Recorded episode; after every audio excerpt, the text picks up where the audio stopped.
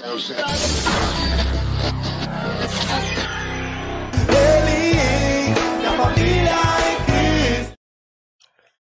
estamos começando mais um Elim Podcast. Boa noite, meu povo. Eu ainda tava me arrumando aqui, tentando arrumar o cabelo, mas deu tudo certo. Pra quem não me conhece, Silvio Micheletti. Pra quem me conhece também, boa noite. Boa noite pra quem não me conhece também, né? Vamos lá. Fica aí comigo, um amigo desconhecido. A gente já começou. Hoje- Não, tem dia que não dá, que a gente já começa que nem louco nesse. Hoje, hoje já pode colocar 18 mais aí, viu, Elias? Maiores de 18. Paz, pessoal, tudo bem? Boa noite. Lucas Nunes, Lucas Souza. E tamo aí. Boa noite, povo de Deus. Boizerão. Rogério Tavares. Mas, cê é doido. Você tá quase que. Ó, vocês falam da minha risada, mas você acabou com o meu ouvido agora. Não, mas aqui tem um segredo, né? Eu já deixei o volume baixinho aqui pra mim já falar bem imponente aqui, ó. Abaixo o meu também. Rogério Tavares na voz aqui para vocês. Como é que vocês estão, gente? Tudo bem? Boa noite, Milena. Boa noite a todos que estão no chat. É um prazer estar aqui novamente. Semana passada não pude estar presencialmente, mas acompanhei. Foi um podcast legal demais, show de bola, motivador, incentivador. E hoje não vai ser diferente. Já coloca mais 18 aí, porque o homem tá na área, hein? Eu vou deixar ele se apresentar. Não, não, não, não, mas peraí, peraí. Tem uma coisa que já falaram que é pra fazer aqui. O que, que é? Pelo Tem uma coisa Ai, aqui. Peraí, deixa eu me esconder. Qual que é o nome do convidado? Estamos aqui. Eu não, eu não posso falar que você vai falar, eu apanho. Eu dou Por quê? Mas hoje pode falar, hoje pode. Ai, né? gente, ó, até suei. Ah, hoje pode, tá Então, já que ele autorizou, vocês estão de prova. Estamos aqui com Maurício Chimen Júnior. Gente, saiu esse nome, gente. Gente, se me perguntasse assim, fala com o Maurício ali. Se chegar na igreja, ninguém conhece. Ninguém. Eu ia falar assim, É mas eu não, conheço, eu não sei quem é. é, eu não sei quem é. É, Ninguém. Eu só sei o nome dele por causa do casamento dele. foi. É, é que- Antes do casamento dele, eu não sabia o nome Não, dele. mas no casamento, porque falou na hora do casamento, né? Porque no convite eu fui colocar Maurício, eu quase apanhei. Ah, é? Então, meu nome é Júnior. Coloca aí Júnior. Chegar na igreja, Maurício Maurício tá aí, ninguém sabe quem é. Então, conosco está aqui nosso pastor. Mas aí eu vou falar do jeito que todo mundo já conhece, né? Pastor Júnior, que é do jeito que todo mundo conhece. Boa noite, pessoal, tudo bem? Estamos aí, que venha ser proveitoso essa noite, em nome de Jesus. Começou bem, né? aí, Começou bem, né? Começou. Começou, né? Então, não, vamos voltar lá do começo. Quando tava tudo apagado aqui, Não, não, pelo amor de Deus. Um minuto antes de começar o programa. os 30 segundinhos ali, a gente pode fazer assim? Pode, pode. O legal é que Eu, eu, se vocês assistissem, assistissem antes da gente dar o play ali, você não tem ideia de como que é as conversas aqui. Acho que a É gente, ia, engraçado. a gente ia ser banido. ser o último hoje. É nada, pô. Nem, nem disciplina a gente ia pegar, o pastor tá aqui do lado. Eu sou tão bom que eu não sei nem aonde que acha os comentários aqui. Ah, achei. Ai, Não, mas tá tudo, tudo ok. Dá um, dá um desejar aqui uma boa noite pro Cris Gomes. Nossa, Cris Gomes. Saiu alguma coisa aí, hein? É, Games. Game. é que hoje eu tô no pecado, sabe? Deve que é games, né? Sabe qual que é o pecado que eu tô hoje? Hum. Vê se você adivinha aí. Canagula? Não, Não, Gula quem Não comentou sabe? fomos nós. Gula quem comentou foi nós. não sabe. O Gil não sabe porque ele é da meia idade. Então, eu acho que é um pouquinho mais velho que eu. Acho que ele deve saber que pecado que eu tô cometendo hoje aí. É? É. Rapaz, aí você me pegou, hein? Que pecado. Mascando chiclete. Ah, Meu, lembra? Eu não sei se é da época de vocês, mas na minha época, se você entrasse na igreja de chiclete, era disciplinado. de boné, O diácono chegava lá e falou: ó, vai jogar o chiclete lá fora. meu irmão. Mas você tá nas redes Tô. Por isso que eu tô ouvindo um Ah, tá ouvindo aí? negócio aí, pelo amor de Deus. Que falta de educação. Ele tá em disciplina. Ó, pastor, o podcast também pode colocar de banco? Perdão, gente. Então a língua enrola aqui. Eu vou, tirar o chiclete da boca já já, tá bom? Então, desejar aqui uma boa noite novamente pra Milena, pro Cris Gomes, pra pastora Claudineia. É games? Eu acho que é games. É mesmo, mano. É games, olha que firmeza. Aí sim, hein? Então vamos lá, vamos lá. Deixa eu, deixa eu colocar os créditos em algum lugar aqui. Então, nós não vamos apresentar. Eu vou deixar primeiro o Júnior se apresentar. Quem é você, Júnior? Nos diga. Eu sou o Júnior. Ponto. Então, Pai. próxima pergunta. Pai do Davi, que tá ali, meu filho, 14 anos, meu primogênito, o herdeiro das dívidas, dos boletos. E a bênção é do primogênito, né? Os boletos também, tá? Se prepara. Minha filha Esther, casado com a maravilhosa Aline. É. E sou aí, tô aí no Ministério Elim desde que nasci. Tamo junto aí, misturado aí. E o que vocês quiserem saber, a gente vai falando aí devagarzinho. É isso aí. Quem vai começar? Vai começar? Eu começo? Pode ir, pai, pode Começar? ir, tá? Não, Perguntas é que sempre que não falta. Aqui a metralhadora tá, tá engatilhando. Vai devagar, vai, de, vai devagar? Vai devagar. A pastora Neide também tá aí, ó. Mandou um abraço pra todo mundo que tá aqui na mesa. Um abraço, pastora. Faz, pastor. E quem não assistiu o nosso, nosso bate-papo com a pastora Neide, depois procura aí. Muito bom, eu assisti. Foi muito legal. Foi muito, muito produtivo. Muito bom mesmo. Vamos lá, pastor Júnior. Você é da igreja desde que nasceu. Desde que nasci. Desde que nasci. Até interessante estar falando do, do testemunho da pastora Neide aí. Eu assisti o testemunho dela. Muito, muito lindo, até eu não sabia, né? A questão da a conversão dela. Até falei pra vocês, pô, vai me convidar pra quê, né, mano? Não sou ex-drogado, não sou ex-homossexual, não sou ex-nada, né? Não tenho muita coisa pra contar, né? É não tenho- aquela, né? Aquele, é, filho de crente, né? Parece que é aquele meio crente meio que Nutella, né? Que você É. vê os testemunhos da galera. Pois é, você fala, caramba, não tem um testemunho desse, vou fazer o que lá, né? Não tem uma história de vida assim, falar que o meu era assim. É, mas foi bem esses testemunhos aí que antecederam aqui ao dia de hoje.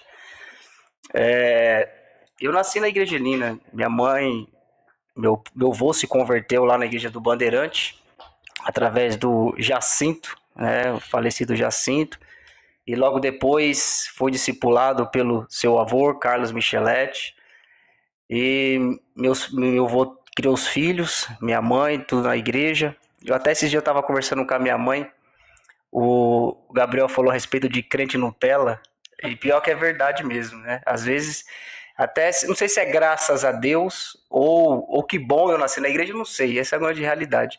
Porque eu acho que quando você tem uma história de vida, é, você veio de, de uma situação e você aceitou, eu acho que você é um crente melhor. Não sei, posso estar errado nesse meu posicionamento. Porque você acaba, pô, nasci num, num berço evangélico tal, e às vezes você você fica assim, caramba, né? Não, não tive uma experiência assim, né, meu? Poxa, essa experiência que o pessoal teve, né? Então você acaba se acomodando um pouquinho, essa é a grande realidade quando você nasce no berço evangélico. É, pode se denominar crente Nutella.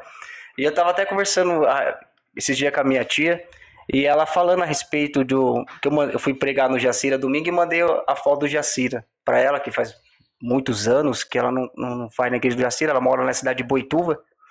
E ela até chorou, ela falou, poxa, é, como a igreja tá bonita, tá cheia. Eu lembro dos evangelismos que eu ia com meu avô, ele saía, participava da escola bíblica dominical no Bandeirante, pegava o ônibus, só tinha um ônibus, que era, acho que era o Crispinho o nome, ia lá pro Jacira com os filhos, todos, ficava o dia inteiro no Jacira evangelizando, almoçava na casa dos irmãos lá, e era um barraquinho de madeira na época o Jacira, né, já tinha um terreno, um barraco de madeira, e eles voltavam à noite depois do culto de ônibus de volta, e hoje Aí às, às vezes a gente vê, ah, pô, ir para 5 horas para a igreja, para ficar até 8 e meia, é muito difícil, né? acha um sacrifício. É, você acha um sacrifício ficar 3, 4 horas na igreja, você fica, caramba, antigamente pessoal ia, na minha, na, na minha época, eu ficava o dia inteiro na igreja, e, e é bom. Então, eu cresci assim, É, eu acho que é por isso que a gente, mais antigo, a gente não tem preguiça, a gente precisar estar o dia inteiro na igreja, a gente tá. Então, eu, graças a Deus, nasci no berço evangélico, né? Congreguei desde a minha infância na igreja do Bandeirante, cresci na igreja do Bandeirante, junto com a minha mãe, meu avô, passou um tempo lá dirigindo, né? Já, mor já morreu, mas eu cresci na igreja do Bandeirante, cara. Então, assim, minha eu não, não, tenho uma vida fora da igreja. Eu não sei o que é uma vida fora da igreja. Nunca bebi, nunca fumei, nunca cheirei. Então, minha vida é essa aí, na presença de Deus desde, a, desde o ventre da minha mãe.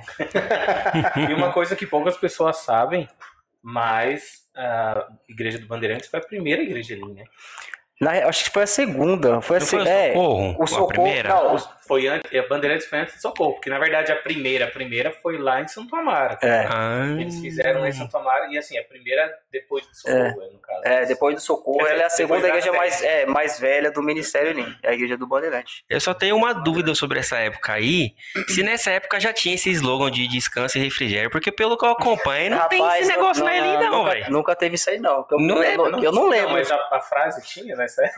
Não, não sabe o que eu não lembro? Eu acho, que, eu acho que não existia. Eu acho que acho que não, tinha geração placa, não que- tinha essas coisas. Foi- Nossa geração quis pôr um slogan. É, foi isso é culpa do pastor Silvio que pôr esse slogan aí, só pra enganar, né? O pessoal vir aí Assim, toda vez que alguém fala, ué, mas não é lugar de descanso, você fala, pra alma, querido. pra alma, é É pra verdade. alma. Pro corpo aqui na terra é trabalho atrás de trabalho. Então, E por sinal, por sinal, começamos a montagem amanhã já. meu Deus. Nem me fala. Então, Estão todos convidados. Vai lá. Se você quiser continuar. Não, eu não. Eu, eu, eu, sou- eu sou uma negação pra esses negócios aí, cara. Não, eu também não sou tão bom pra, pra merchan, mas foi engraçado porque ontem eu tava. Ontem, hoje, eu nem sei mais quem eu sou. Mas eu tava no trabalho, aí pedi pra fazer uma propaganda, aí eu tô lá conversando. com E aí, galera, só que a pessoa olhou pra mim e falou: Nossa, você é bom nisso. Eu falei: Deixa o bom ficar sabendo. Gravei três vezes pra dar certo. Mas enfim, galera, vamos lá. A partir. Ia falar a partir de amanhã. Sexta e sábado, dia 15 e 16, a gente tem enfim a nossa convenção Elim. Convenção Elim 2022. A gente tá numa expectativa aí há dois anos, porque a gente, por conta da pandemia, a gente não teve convenção, nem em 2020, nem em 2021. Então, essa estamos numa expectativa muito grande. Então, começa a partir de amanhã a montagem, toda a preparação. Leva coisa pra cá, leva coisa pra lá. Fique acompanhando aí nas redes sociais, que a gente vai estar postando com certeza. Mas esteja lá na sexta-feira e no sábado, vai ser ali na Serpro. Eu acabei de esquecer o endereço. Tudo bem, daqui a pouco a gente dá o endereço. Oli- é, Olivia Guedes, né? Guedes É, Penteado. Não, Olivia Guedes Penteado. É, esse, Olivia né? Guedes Penteado. É, a continuação da Rio Bonito. Exatamente. Mas Bateram na minha tá- cara e xingaram minha mãe agora de, Aqui de tabela, assim, sabe? A gente tá do ladinho, De né? tabela, assim. A maioria das pessoas sabe que aqui no Socorro tem aquela, aquela loja Offner, olha eu fazendo propaganda, marca paga nós. E aí, entrou ali na roda Offner, você vai pra frente, rapidinho você tá ali. Gente, convenção é o dia inteiro para líderes e pastores. Quem não é líder, quem não é pastor que quiser ir e participar, pode participar, porque tem um culto durante o dia e tudo mais. Mas o culto aberto mesmo, onde, é, onde nós convidamos, é para o culto da noite, que é a partir das 19 horas. Então, não perde essa oportunidade. Quem já passou por uma convenção Elim, fica na expectativa. Gente, eu tenho pessoas que já foram da nossa igreja e pessoas que não foram, mas que participaram da convenção, que esperam por esse momento. Que falam, ah, quando vai ser a convenção? Ou quando a gente fala que vai ter convenção, chega e fala, ah, eu quero ir porque a convenção é muito legal. Então, se você não for, você tá perdendo. Com certeza. Tá vendo? Olha só, então entrou mais gente aí no chat. Tem uma, uma puxa-saco aí, uma tal de Aline Michelete aí, ó. Tá aí, tá aí, tá aí, tá aí. Já tá aí por aí também. A Adriana também falando que tá relembrando aí de bastantes histórias lá do, do Bandeirantes. E assim, mano, tá, no, tá na Elim, tem história pra contar, tem trabalho pra fazer e o bicho não pega. Mas voltando naquilo que a gente tava comentando de do fato de geralmente quem tem o berço evangélico não se identificar, ou pelo menos ter esse olhar de admiração para quem vem resgatado e que tem realmente uma transformação e que tem não sei o que lá, eu tenho uma visão um pouquinho diferente, que é a de. Vamos comparar aqui com uma palavra do filho pródigo, né? Que é aquele filho que tá ali sempre tendo os melhores, tudo do bom e do melhor, com os melhores cuidados. E quando vê o filho pródigo voltando para casa, depois de fazer tanta coisa, ele fala: Poxa, mas você dá tanta atenção para esse cara aqui. E não. Né? Você E aí tá ali. fala, tudo que tem é seu. Tá tudo, tudo que seu tem aqui. é seu. Então, pode até ser que a gente não tenha esse testemunho impactante, essa coisa, mas a gente tem uma coisa que essa pessoa que foi resgatada ainda vai demorar um tempo para conquistar, ainda vai demorar um tempo para confiar, Com certeza. para acreditar que é isso, né? Do, do, do cuidado de Deus, da gente realmente ser amparado, né? Mas não não filosofando aqui, indo um pouquinho mais para frente, falando exatamente dessa parada de convenção que essa semana aí o bicho pega, hein? Essa semana. E Um dos motivos do Júnior estar aqui também algumas dúvidas que nós temos sobre convenção também. Ah, o cara já tá na linha não sei quanto Tinha tempo. tinha que- tinha que ser o pastor Silvio aqui, né? Sempre teve convenção, começou a partir de algum ano. você Desde que eu dentro de. Como eu era moleque pequeno, eu vinha como eu vou nas convenções aqui no Socorro. Aliás, era sensacional, né? Porque a filha da, da- que tinha uma cozinha aqui só tinha uma. Um, Nossa, uma, é- era um buraco assim, e dava o prato por esse buraco, a, a- esposa do pastor Ciêncio, tudo. E aí a filha ia lá na rua lá. Então, assim, desde moleque pequeno eu me lembro de convenção aqui, Eu cara. lembro de, de- Acho que uma das últimas convenções que a cozinha era assim, tinha lá o quadrado onde o pessoal entregava lá. Tinha isso. Eu lembro que as crianças pegavam primeiro, como sempre, e aí eu lembro no chão, sentado, E não comendo. tinha espaço, cada um É, sentava nos degraus. é. vinham pra fila. Gente, que loucura. É, Acho que eu tô vendo. o pessoal ia pra igreja pra comer, sentava no corredor, não tinha espaço né, naquela época. E tinha bastante, e tinha gente, hein, era bastante gente. Mas não tinha uma visão de ir pra um espaço, né? Então fazia aqui mesmo. Aquela coisa, então, desde que eu me entendo por gente, meu, eu já participo de convenção com meu avô aí. E era interessante que, os- que o bicho pegava, hein? Era, era treta, hein, meu? Era, olha, as reuniões aqui, o bicho pegava fogo. Hoje é mais tranquilo, é mais light. Sabe hoje uma coisa que aconteceu em uma convenção? É, Rolava as três. Rolava bastante, rolava bastante, rolava bastante. Depois todo mundo se abraçava, mas na hora da convenção o bicho pegava. É mesmo assim. Ó, uma, uma história engraçada que aconteceu uma vez na convenção. Eu lembro que na época a Bianca tinha um Ford Ka azul e não sei o que eu fui pegar no carro que eu tinha esquecido. Cara, eu foi o primeiro que foi no. Não foi no Serpro, foi no. Indiano. É, no, no Indiano. clube lá. Hum. Aí eu fui no carro, abri o carro, vasculhei, não achei o que eu fui voltar, eu fui procurar, voltei e falei, não tá lá não, você não trouxe, falando pra Bianca, né? Hum. Você acredita que eu abri outro carro com a mesma chave? Nossa, Outro Ford azul, entrei no carro de não sei quem. já pensou se é um cabo policial, alguma coisa assim, você estaria na roça, né? de alguém da igreja. Eu não sei. é. Eu sei que eu vasculhei tudo, falei, mano, não trouxe. Eu outro. Deus te livrou, hein? Bom, mas Júnior, deixa eu te fazer uma pergunta. Não adianta. A gente fala de. Maurício? Tanto faz, hoje, hoje, hoje tá liberado, hoje, hoje tá liberado. Eu fiquei Hoje tá liberado. que eu achei que eu ia apanhar aqui. Não, hoje, tá liberado. Ah, só porque não falar que aquela. Só quero falar, provoca! Hoje, hoje tá liberado. Mas não tem como falar de Júnior e não falar de palavra. Não falar de Bíblia. Não falar de. Não, não tem como. Uma coisa tá automaticamente ligada à outra. A gente fala de ah, vou falar do pastor Júnior. Poxa, não tem como. O cara que ministra, o cara que. não- Palavra, Ministra, estudo, não, né? não, não, tô tentando. E da onde vem essa paixão? Da onde surge essa paixão pela palavra? Da onde surge essa paixão Rapaz, pela você, Bíblia? você sabe que quando eu era adolescente, eu não não queria nem ir pra igreja. né? Eu não gostava de ir pra igreja, realmente. Eu ia porque minha mãe forçava. Não, você tem que ir pra igreja tal. E Meu pai, meu pai não é crente, mas ele, não, você vai pra igreja com a sua mãe. Então eu não gostava, ia pro culto tal. Não participava de escola bíblica. Era difícil. Aí, pastor Ineu foi pro Bandeirante. Acho que todos aqui conhecem o pastor Ineu. Nem eu. Não conhecem? Então, Conhece, Irineu, né? nem eu. Você É. conhece, nem eu. o pastor Indeu.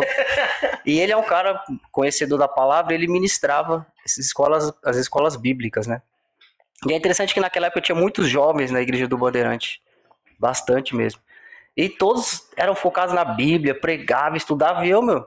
Às vezes eu faltava, ia com o meu no dia da escola dominical, eu não ia, eu ia com meu tio pro estádio, que ele era palmeirense roxo, aí ele me levava. Ai, É, meu pai, já queria- chegou aqui hoje, né, com a camiseta. que, tem que aguentar? Eu não né? queria dizer não, Essa né? camiseta aí, não Eu não- cortar o. Eu não queria dizer não, né? Mas campeão mais uma vez, né? Fazer o quê, né?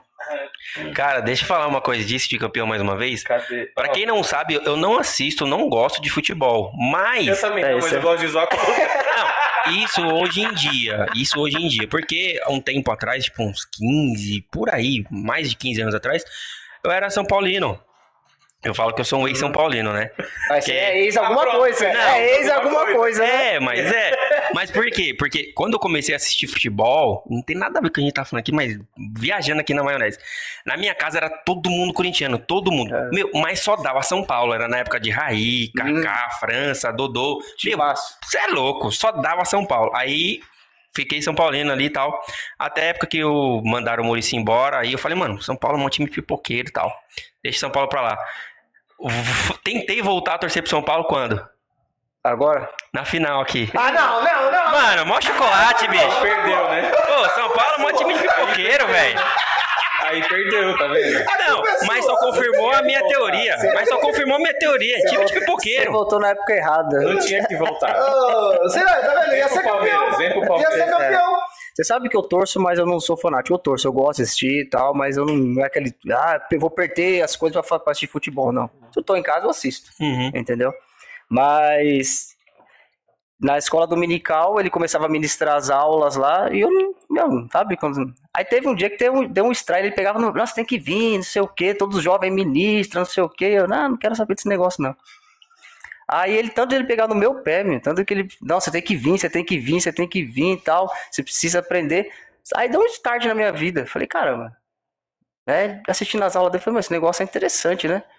E eu sempre, desde pequeno, desde moleque, eu sempre gostei de interrogar, de indagar. Eu gosto de, de meu, mas por quê? Né? Me mostra por que tem que ser assim. Então eu sempre dialogava com ele, falou, meu, você tem, você tem um chamado nesse negócio aí tal, tal. Falei, meu, quer saber? E comecei a ler a Bíblia, estudar tal. E ele foi meu grande incentivador, né, o pastor Neu. Eu acho que esse, hoje eu, eu estudei um pouquinho, graças ao pastor Neu que pegou no meu pé e insistiu, não, que você vai. Porque é interessante que naquela época todos os jovens saíram da igreja, só ficou eu. O cara que não queria saber de Bíblia foi o único que ficou naquela época, né, que saiu bastante gente. E aí eu falei, meu, é esse negócio que eu quero. Aí comecei a ficar firme nas ZBDs, que na época era BD, né, hoje é ITEL. E aí entrei na, na faculdade, na FTB, para estudar teologia e estamos aí, estudo até hoje. Né? A gente lê bastante, vai estudando, lê a Bíblia toda e volta, e lê livros. E aí a gente vai estudando devagarzinho aí para tentar aprender, porque a gente não sabe tudo. Mas a gente pelo menos tem que conhecer. A Bíblia diz, Oséias 4,6, o meu povo sofre porque lhe falta o conhecimento. Então, se o povo sofre hoje, é porque não tem o conhecimento da palavra. E não tem como eu conhecer a Jesus as suas promessas, aquilo que ele tem para mim, se eu não estudar a palavra. Então eu entendi isso. Eu falei, meu, então é isso que eu quero para minha vida. Então eu amo, eu tenho paixão. É, eu Isso- gosto de louvor, eu arranho no violão lá alguma coisa, tal, mas meu, meu negócio é, é palavra, é Bíblia. E, e isso foi com quantos anos, Júnior? Assim, que você realmente acho foi uns 17 anos. virou a chave mesmo. Virou a chave. É aquilo, né? A gente nasceu, na, nasceu no berço evangélico tal, mas não queria saber de nada, ia forçado pra igreja. Mas quando deu os 17 por 18 anos, sabe que eles tralam, meu, é isso que eu quero pra minha vida. Tipo assim, vou aceitar Jesus, né? Sabe, não é isso. Eu acho que chega um determinado momento da nossa vida que a gente tem que falar, meu, é isso que eu quero. Ou, ou não é isso que eu quero, vou sair. Então, aos 17 anos, eu falei, meu, é isso que eu quero pra minha vida. Então, aí comecei a ingressar e comecei a estudar aí, escola bíblica, depois entrei na faculdade para estudar teologia e estamos aí até hoje. Você é formado em teologia. Não cheguei a me formar. É, fiz até o médio e bacharel. Aí foi na época que surgiu a oportunidade de ir para a igreja lá de Curitiba.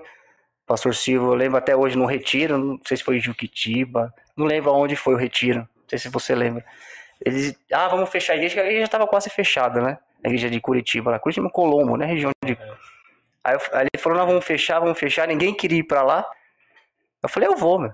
Eu era moleque, acho que tinha 20, 22 anos, 22 anos, tinha acabado de me casar, 22 para 23, eu falei, eu vou.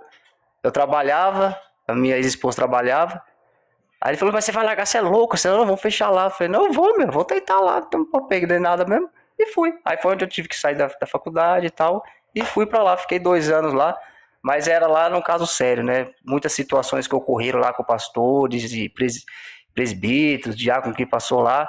As- a pessoa, a, a gente ia evangelizar os vizinhos, então aí falou: ó, a gente conhece você, pô, a gente gostou de você pra caramba, mas se você abaixar a placa da igreja, a gente entra dentro da sua igreja. Porque o problema é a igreja Elim. É, mano. Aí eu vim, eu vim, eu vim, né?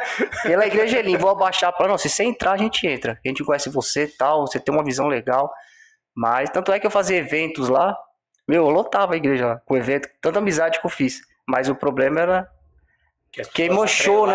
atrelaram- o nome do nome, pastor, isso, é o nome da igreja. Então, no bairro ela ficou manchada ali, entendeu? Era cheia a igreja. Tanto é que todo mundo foi para uma assembleia e tal. Aí quando eu cheguei lá, tinha um pastor lá e três membros.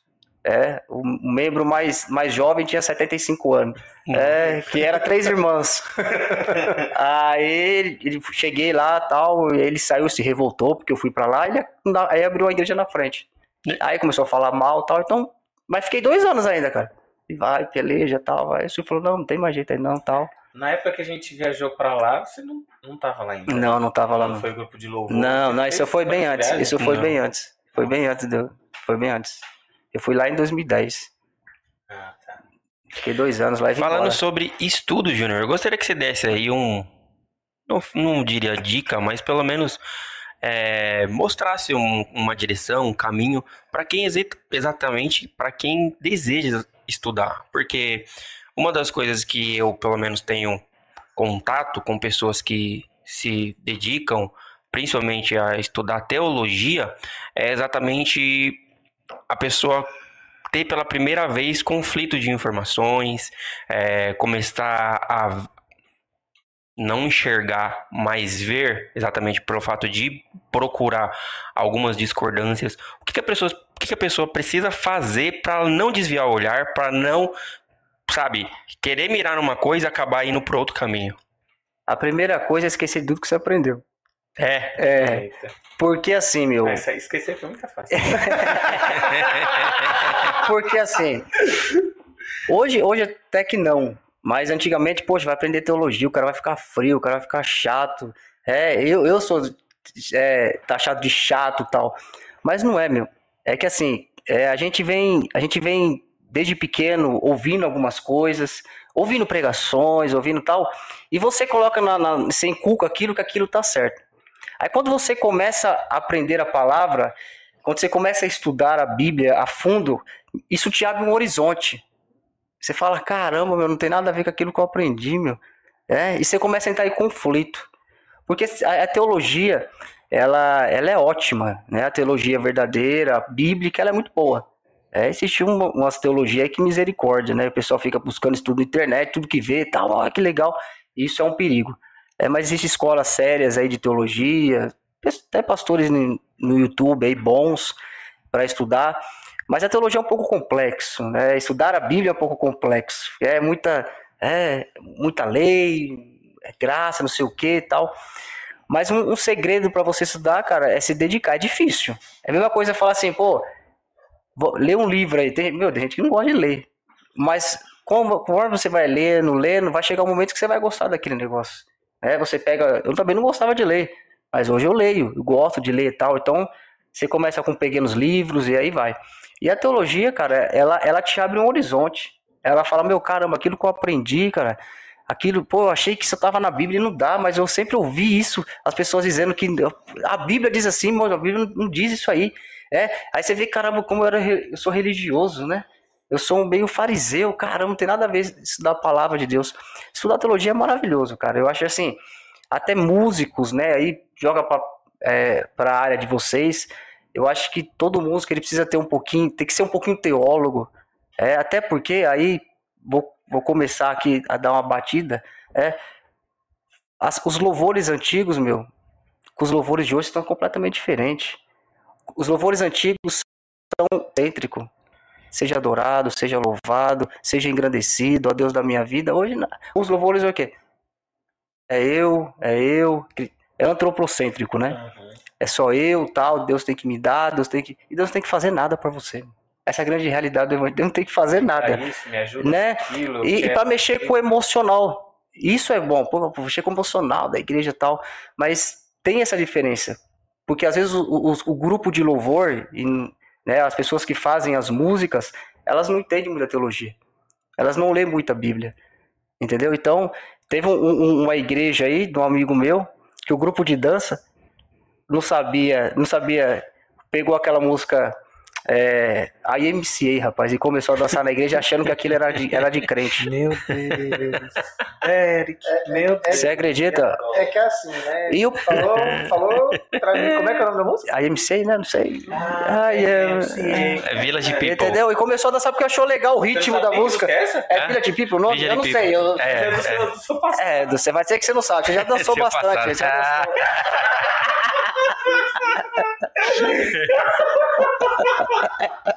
É uma música secular, muito utilizada em balada. Mas o pessoal achou legal a melodia, meu. Deixa quieto, deixa quieto. É, Achou legal e cantou legal. Ele falou, meu, você tá vendo? Então, Isso a falta do Isso é preconceito, viu, irmão? Lembrou dessa música? Oh, tá, tá. Eu lembrei da minha, do meu passado agora. Ixi. Rapaz, aí pegou no. Hoje vai ter, vamos ter. Hoje vai ter cura aqui nesse lugar. Vai ter libertação. Vai ter libertação. Eu, eu, eu, eu mesmo ia me bulinar, mas é melhor não, né? Então é muito importante, cara. Teologia, eu acho que assim, pastor, obreiro, tem que ser obrigado a ter pelo menos um curso básico de teologia. Bom, eu, eu sei de uma frase que está escrita na Bíblia, que é assim. E conhecereis a verdade, e a verdade vos libertará. Mas vai te João 8, libertar do 44. quê, irmão?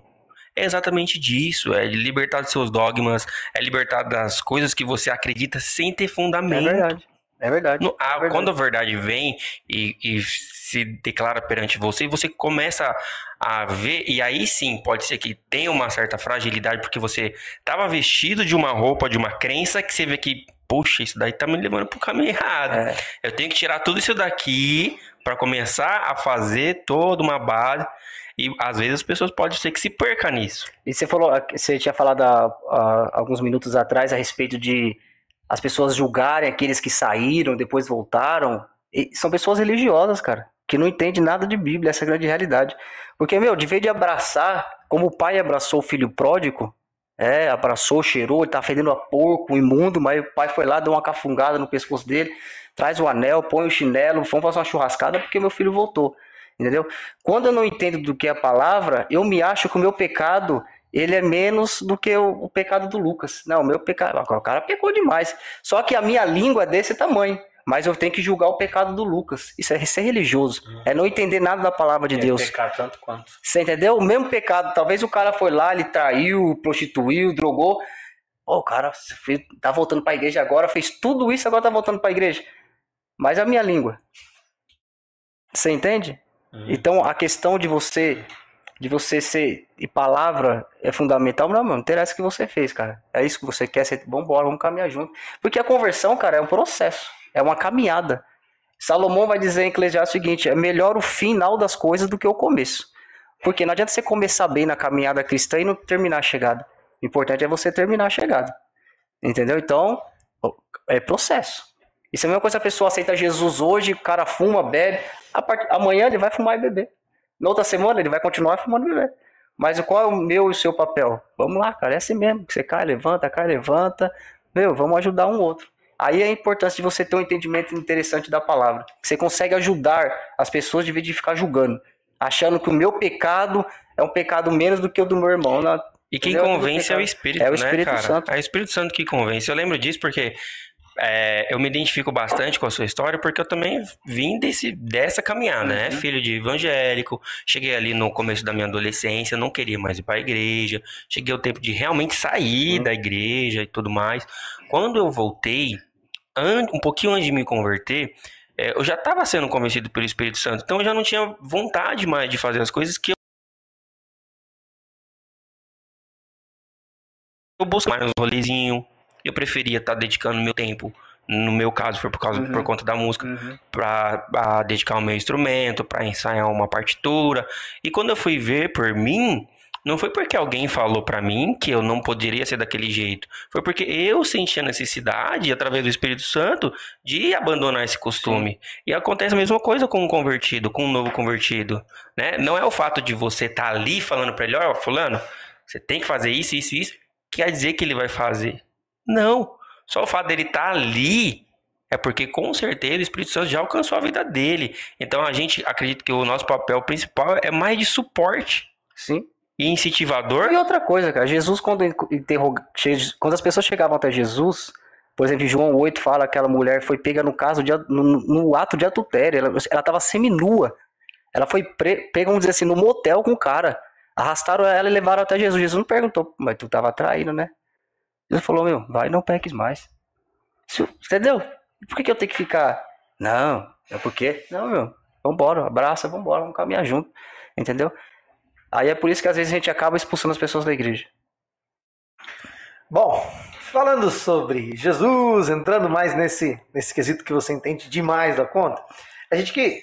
Vou, vou confessar uma coisa aqui, né? Quando a gente vai conversar com. Júnior, vai fazer o convite. Não, mas do que, que a gente vai falar? Porque a gente precisa falar de alguma coisa, né? Especificamente a Bíblia. E a gente vai entrar agora no papo que realmente é, eu acho que é o mês. A gente está no mês de abril. Uhum.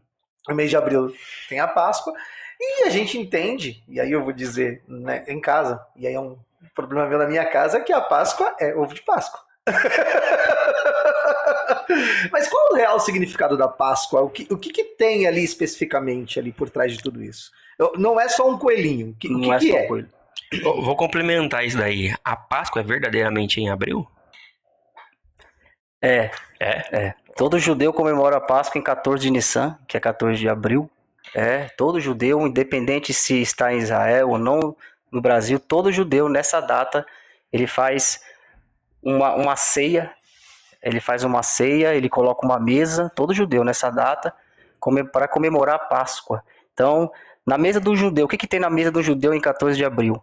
Tem três pães asmos, que significa Abraão, Jacó e Isaac, quatro cálices de, de, de vinho, um cordeiro macho sem, sem defeito, de um ano.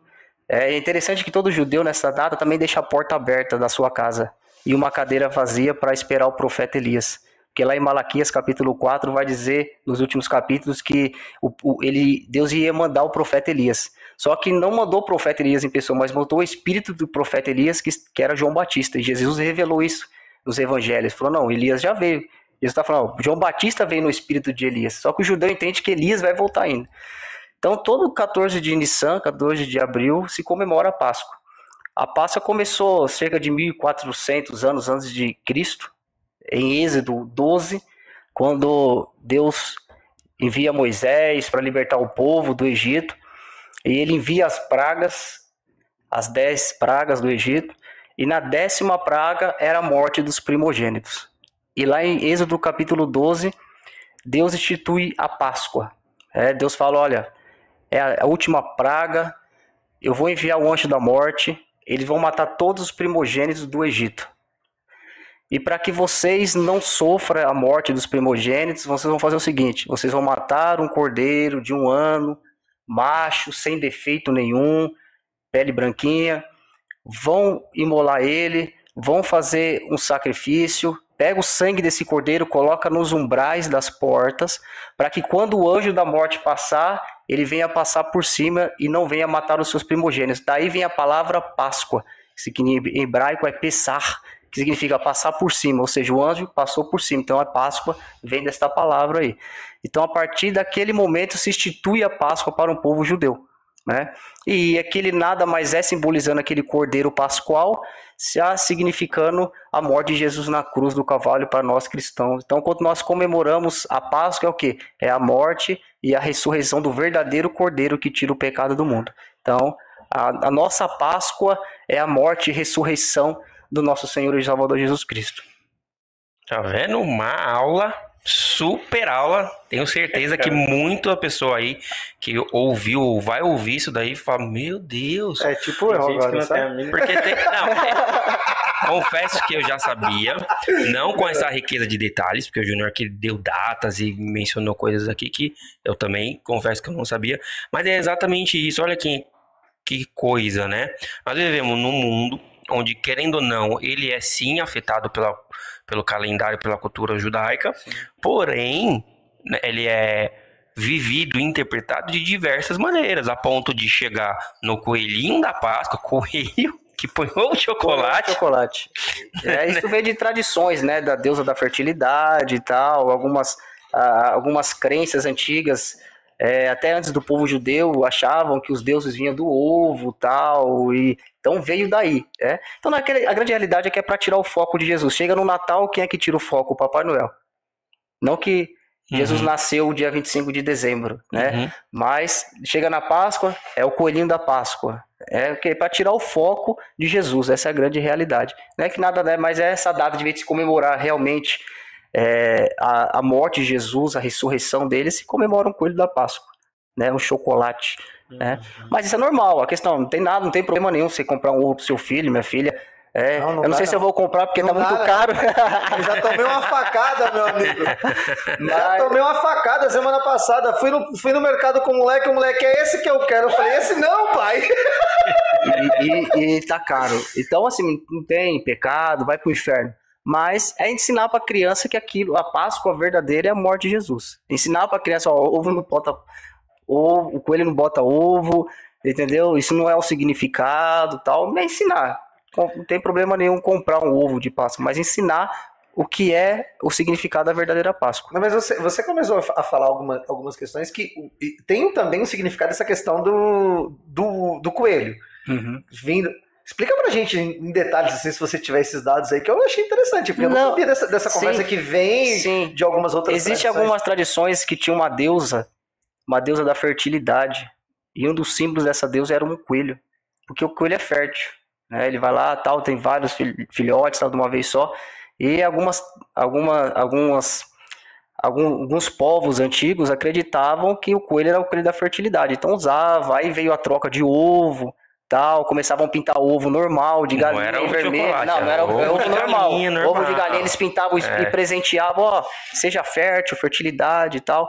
Então veio de povos antigos isso aí, veio se arrastando, e como sempre, às vezes a igreja vai, vai pegando algumas festas pagãs e vai colocando dentro da igreja, é, e aí surgiu e ficou esse negócio de coelho e ovo até hoje, né? Porque a igreja cristã, às vezes adotou algumas igrejas, a igreja católica adotou isso aí, e veio, né? Isso aí veio se reverberando até hoje. E resumindo, quem paga a conta agora É, é nó- a gente. é gente pagando ovo de Páscoa. Mas eu arranjei uma forma de fazer um ovo da hora, mas não vou ensinar não. É, depois você faz pra, depois você faz pra nós, vai lá pra cá. Eu tô Mas, precisando. Uma forma de não gastar dinheiro. mas independente disso, eu acredito que também tem a questão de, de você é, mostrar a verdade. Por exemplo, lá na minha casa, eu lembro que quando minha filha era bem pequenininha, ela era- ia pro mercado e realmente ela queria algum ovo Ah, de, de negócio. Quando ela cresceu, que eu falei pra ela, ó, com o mesmo valor de se comprar um ovinho desse tamanho, você compra duas barras de chocolate desse É. aqui, ó, ela vai preferir sempre a É barra. verdade, é verdade. É questão de ensinamento, né? Não, o, problema, Por isso que eu aprendi. Vou te ensinar, vou te ensinar. não, o problema é quando você fala pra uma criança de 3 anos que ela não, tá Não, louca. aí, É, não, aí você ela fala- quer o brinquedo aí que não tá tem- dentro. Aí não tem jeito. E os cabas Esquece- sabem vender, né? Esquece o chocolate fica com o brinquedo. Quem come chocolate é a gente. Pegar um pedacinho de Eu, bombom. eu, eu como chorando assim, sabe? Meu É Deus. Nossa, Tô comendo E, e, se, e, se, e se tiver um, dá uma de Július, né? O Július lá da. É, aqui eu tô comendo mais 10 reais. Vai comendo. Eu falo de gíria, eu lembrei de um negócio aqui, e também tem a ver com o papo, que é esse negócio de a gente misturar todo. A gente chega num, num, num patamar que o pessoal, tipo assim, banaliza e tenta misturar tanto o secular com É. o, o, o sacro, com o evangélico, que esses dias eu vi na internet um vídeo de um cara fazendo uma apresentação de fisiculturismo dentro da igreja, num culto. Meu No altar, o cara lá fazendo poses. É o fim, rapaz. Infelizmente, aqui. Eu acho que eu já vi de tudo. Você não viu de tudo. Esses dias eu tava, eu tava vendo. Esse dia eu tava vendo no YouTube o cara pagando, fazendo carnezinho pra revelação, não sei o quê, e, e fazendo carnê pra, pra trazer os revelamentos. né? É, então assim, Não, mas- a gente vai, a gente Não, vai morrer ele- ele não vai, vai- ver de tudo, Ele né? vai revelar o número da Mega pra Sei mim? Se ele revelar o número da. Mega pra mim? Mas infelizmente, vi um vídeo na igreja, dessas grandes aí, que pede muito Uhum. dinheiro, sabe? Que o, o- tinha, acho que eram três, ou ou não sei, alguns rapazes dançando estileto de salto. é, é, o Era o grupo, era o grupo de dança da igreja. Era Porque a, a- a igreja, cara, é aquilo que a gente. Aí a gente volta nas Sagradas Escrituras, né? Hoje, infelizmente, a Bíblia não é o suficiente, cara. Essa é a grande realidade. Entendeu? Ela não é o suficiente. A no- a- as nossas igrejas, nossa igreja, quando eu falo igreja linha, eu falo de geral. A igreja brasileira, principalmente, ela tem esse sério problema. A igreja brasileira precisa voltar ao verdadeiro cristianismo, cara. Ela precisa voltar a ler a palavra. Porque e tá, tá, sabe, tá se desviando demais daquilo que é evangelho. Entendeu? Pô, mas não, essa é mó careta tal. Pô, se, se o jovem não é, não é suficiente a palavra, então não vai funcionar, cara. Vai ter um, chegar um momento que ele vai sair. Você vai ter que ter entretenimento todo momento na sua igreja. Tem que ficar inventando. Você vai ter que ficar inventando, não. Vamos inventar o culto da, do skatista, o culto surfista, o culto do, do fisiculturismo, é, vamos trazer modelo, vamos fazer. Porque senão você não consegue segurar. Se você não consegue segurar com a palavra, meu, esquece. Não adianta. A igreja ela precisa urgentemente voltar aquilo, o primeiro amor de volta, sabe? A essência do evangelho do cristianismo, que é a renúncia, cara. Entendeu? A, a, a gente não ensina mais a, a renúncia. Você precisa renunciar, não. Você vem e fica aí mesmo. Não, não é assim, cara. Você quer caminhar? Vamos junto, eu vou te ajudar. É assim, o evangelho é assim. Jesus falou, meu, os discípulos chegaram para Jesus, meu, vão abandonar tudo. Pedro abandonou a, rede cheia de peixe, abandonou o barco. Eu preciso seguir esse cara aí, meu. Esse, esse homem aí é sensacional. Ele seguiu com os apóstolos, com os discípulos. Por que nós somos diferentes? A gente fica ter que misturar música sacra com música do mundo. Meu, não funciona, cara. Eu acho que se eu tiver uma igreja para me ter que misturar coisa, eu acho que eu prefiro ficar com quatro pessoas dentro da igreja, mas que essas quatro, quando Jesus voltar, ela vai subir. Do que ter uma igreja que cheia de entretenimento e palavra nenhuma. É, é que eu vejo, não justifico, não vou justificar isso de maneira alguma, mas eu enxergo isso da seguinte maneira: é o homem tentando pegar suas paixões, porque o homem é feito de paixões, o Júnior tem as suas preferências, o Silvinho uhum. tem as suas, o Lucas tem as deles eu tenho as minhas. E tenta meio que misturar isso e levar para onde ele for. E ele quer colocar aquilo ali em, em todo, qualquer contexto. E eu vejo que na igreja, na reunião, é exatamente o contrário. Você vem com o que você é, com o que você tem, mas para se entregar para um outro propósito. Sim. Porque hoje em dia o que, o que acontece muito, não sei se vou falar hoje em dia só porque às vezes já acontece há muito tempo. Mas o que sempre acontece é a questão de que muitas vezes a pessoa ela, ela até quer se entregar a Deus, e eu falo por, por casos que eu já conheci, mas ela não quer abandonar o velho homem, ela não quer abandonar suas paixões. E aí a gente, a gente entende que quando a gente serve a Cristo, a gente tem que abrir mão da, do nosso velho eu, a gente tem que abrir mão das nossas vontades. E as, e as pessoas trazem para dentro da igreja porque eu quero juntar tudo. Eu quero servir a Deus, mas eu quero continuar me prostituindo. Eu quero servir a Deus, mas eu quero continuar bebendo, me drogando. E aí essa hoje em dia é a dificuldade das pessoas. Sim. Principalmente com essa, com essa questão do, da agilidade, da rapidez. Hoje tudo é instantâneo. Fast food, né? É, e antigamente o que? A pessoa parava tudo bem que hoje com podcast as pessoas ficam mais tempo, voltaram a ficar mais tempo uhum. na frente de, de uma TV ou de um celular assistindo um vídeo maior, mais longo. Só que, na verdade, se não for essa questão de um, pod, de um podcast, as pessoas não conseguem ficar mais de um minuto vendo um vídeo. E a gente tem as redes sociais para isso. Instagram, Facebook, TikTok, são vídeos de 30 segundos e às vezes nem assiste o vídeo inteiro. Tá ali no meio do vídeo, passa pro próximo, passa pro próximo, uhum. passa pro próximo. E na vida pessoal também é assim. Ah, isso aqui me alegrou até tal ponto. Ah, não quero mais. Ah, isso aqui, ah, também não quero mais. E as pessoas estão trazendo isso para dentro da igreja. É, infelizmente. É que eu tava falando lá no Jacira domingo. O problema de hoje é que as pessoas querem ter encontros esporádicos com Jesus. Não quer ter um encontro genuíno, mas quer ter encontros esporádicos. Ah, um domingo sim, outro não, uma terça não. E não quer mudança de vida realmente. E aquilo que ele falou, João 8,44, conhecereis a verdade e a verdade vos libertará. Quem liberta é a palavra, cara. Não é o entretenimento, não é. E aí, me desculpa, não é o louvor, você sabe, é a palavra, cara. É ela que penetra, ela que é dois, ela tem dois gumes, ela vai na medula, na, na alma da pessoa, é ela que penetra no mais íntimo. Entendeu? Quando, quando se prega a palavra, meu irmão, as pessoas são curadas. Uma diferença que eu vejo muito nítida, falando dessa questão do louvor, dos mais antigos para os uhum. mais atuais é exatamente o contexto, onde lá atrás a, a, o contexto era a palavra. Os louvores. Eram feitos através da palavra. Né? Baseado né? na palavra. É... E hoje em dia, não. Hoje em dia, ele é feito na personalidade da pessoa, do ser humano. Então, das fraquezas, das paixões do ser humano para atrair aqui, o, o, o, o fulano pelos, pelos pontos falhos dele. E não por isso. Então, antigamente, quando a pessoa ia para uma igreja, não, não, não falando que isso não aconteça nos dias de hoje, mas tô falando assim que era mais forte, era mais nítido isso, né?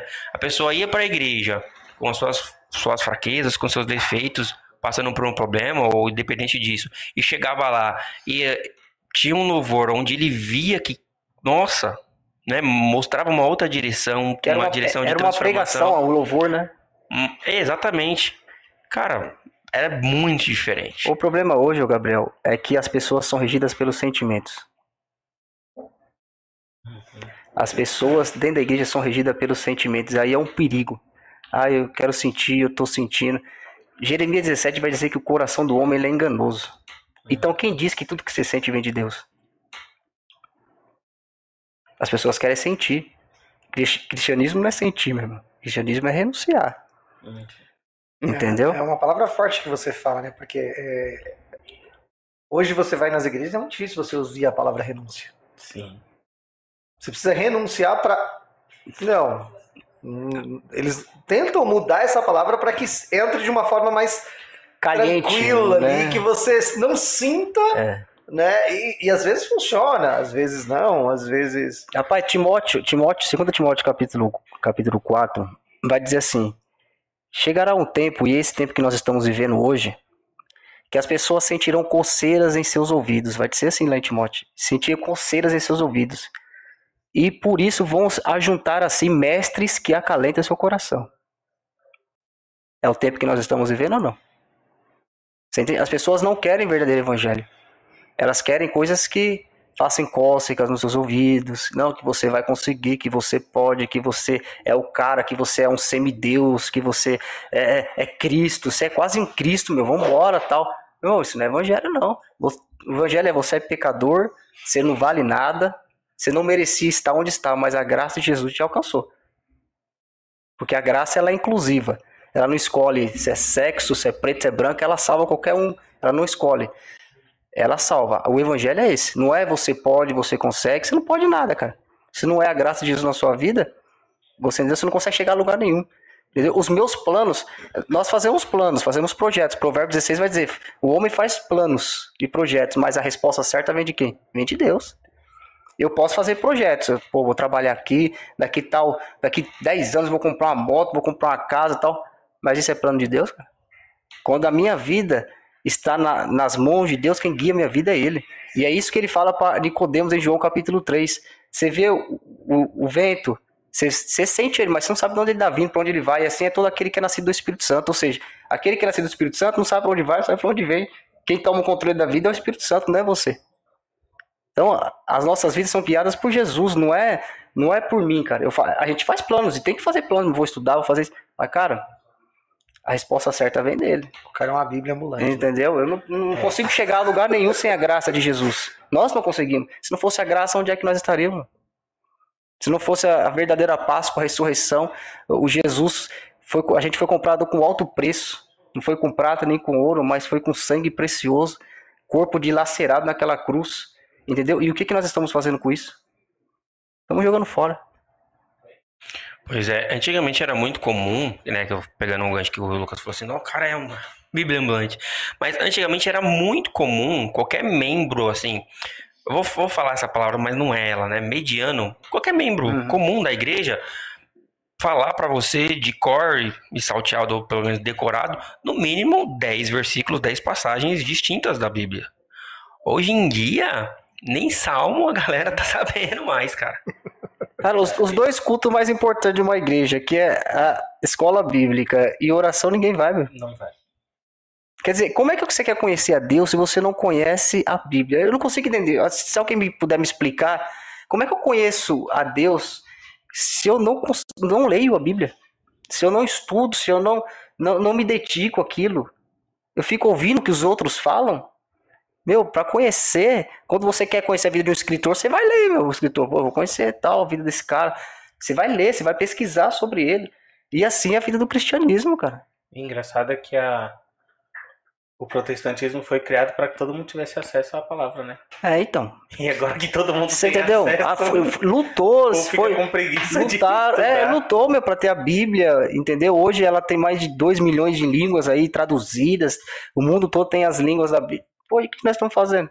A gente tem a Bíblia aí, cada um talvez tem 10, 15 Bíblias dentro de casa. O que adianta? Tá lá empoeirada. Eu costumo dizer que, que o pessoal fala, poxa, a Bíblia é, é fechada, é um livro, mas ela aberta é a boca de Deus falando. Aí o povo deixa ela aberta. Pra mim, ela, do- ela fechada ou aberta, ela é um livro comum. Agora, quando você abre e vai se dedicar e fala, Espírito Santo me ajuda, aí é a boca de Deus falando. Porque senão ela é um livro comum, meu. Porque se pô, o ca- camarada deixa lá sal- aberto em Salmo 23, Nunca nem leu. não vai ler. Não sabe nem o que tá escrito lá, entendeu? Não sabe nem onde começa a ser Gênesis, Apocalipse, é Neemias, entendeu? Então, quer dizer, pô, você é crente, cara. Você falou dos crentes medianos, nós perdemos feio para seitas de hoje. Hoje, um, um- um- uma criança de, de, de 7 anos de idade, uma testemunha de Jeová, ela dá aula, meu. Eu ia falar isso agora. Ela dá aula. Um mormon hoje, uma criança de 10 anos de idade, ele, ele, ele deixa você no chinelo, cara. Poxa, mas por que, nós é diferente, cara? Se a gente conhece o Deus vivo, a gente tem o Espírito Santo, eles não têm. O Jesus nosso não é o Jesus dele. E por que a gente é diferente?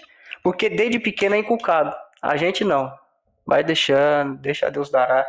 E, meu, é difícil. E aí eu queria perguntar pra você que tá assistindo, você que tá aí, prestando atenção nesse papo muito interessante.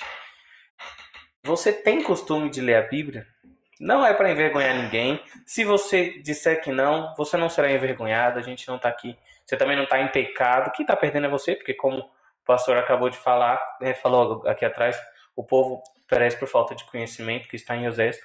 Então, só fala aí, você tem o costume de ler qual é a frequência que você lê? Todo dia, toda semana, todo mês? Interage aí com a gente, fala um pouquinho. E aí, aproveitando que eu já dei uma pausa, a gente precisa falar. tá vendo que eu digo que às vezes a minha memória funciona? Não, Mas não graças foi a agora Deus. que funcionou. É, não, não foi. foi. Vou te falar o que aconteceu. É. O que eu lembro. A televisão deu uma bugadinha que aí ele mexeu e apareceu um monte de Ah. coisa aqui, aí ele lembrou. Ah, E, ó, isso é porque. ó, isso já tem meia hora. Isso é porque- Isso já tem meia hora. Isso é porque esse homem fez PNL. fez- Imagina se não tivesse feito, né? Não, mas isso já tem meia hora. Já tinha esquecido de novo. E já tinha esquecido de novo. Mas aproveitando você que está aí assistindo, enquanto você faz o seu comentário aí, sobre falando se você está lendo a Bíblia, se você não está, não esquece de seguir o canal. É assim que fala, né? Se inscrever no canal, gente, eu troco tudo. Se inscreve no canal, siga a página no Instagram. E aproveitando que você vai seguir a página no Instagram, entra lá. Ó, semana passada aí falamos sobre Maria Maria Balas. Mas entra lá na página do Instagram também do pessoal da Drogaria Casablanca, que é um dos nossos patrocinadores. Eu vou falar rapidinho das coisas que ele tá vendendo lá, porque são muito bons de propaganda, né, gente? Quem vê, pensa. Olha lá o preço da fralda, você que é pai, você que é mãe. Fralda Baby Sec, R$ 32,99. Por isso que eu não tenho filho. Graças a Deus, eu não quero nunca mais ter filho na minha vida. Mas aí tá, tá barato comparado a algumas que eu vi esses Por- dias. por isso que eu já bebê. cortou, cortou. Graças a Deus. Eu fui no chá de bebê aí, o negócio tá feio, então tá barato lá na Drogaria Casablanca. Cimegripe, R$12,99. Eu sempre tenho Cimegripe na bolsa. Esse é bom, hein? Esse é bom. Cimegripe e antialérgico, eu sempre ando com os dois ali porque eu sou terrível. Então passa lá e compra porque tá barato. Shampoo Johnson's, R$15,49. Creme facial da Nivea, R$31,90. Muito bom. Patrocinador aí do Big Brother Brasil, a Volve. R$6,99 tá tem, barato, gente. não, não tem desculpa pra chegar. Tava, é, pelo amor de Deus, você que pega trem, que pega ônibus, ajuda a gente. Ajuda a gente, porque às vezes desde de manhã o negócio tá feio. Passa lá no Casa Branca ali. Pelo amor de Deus.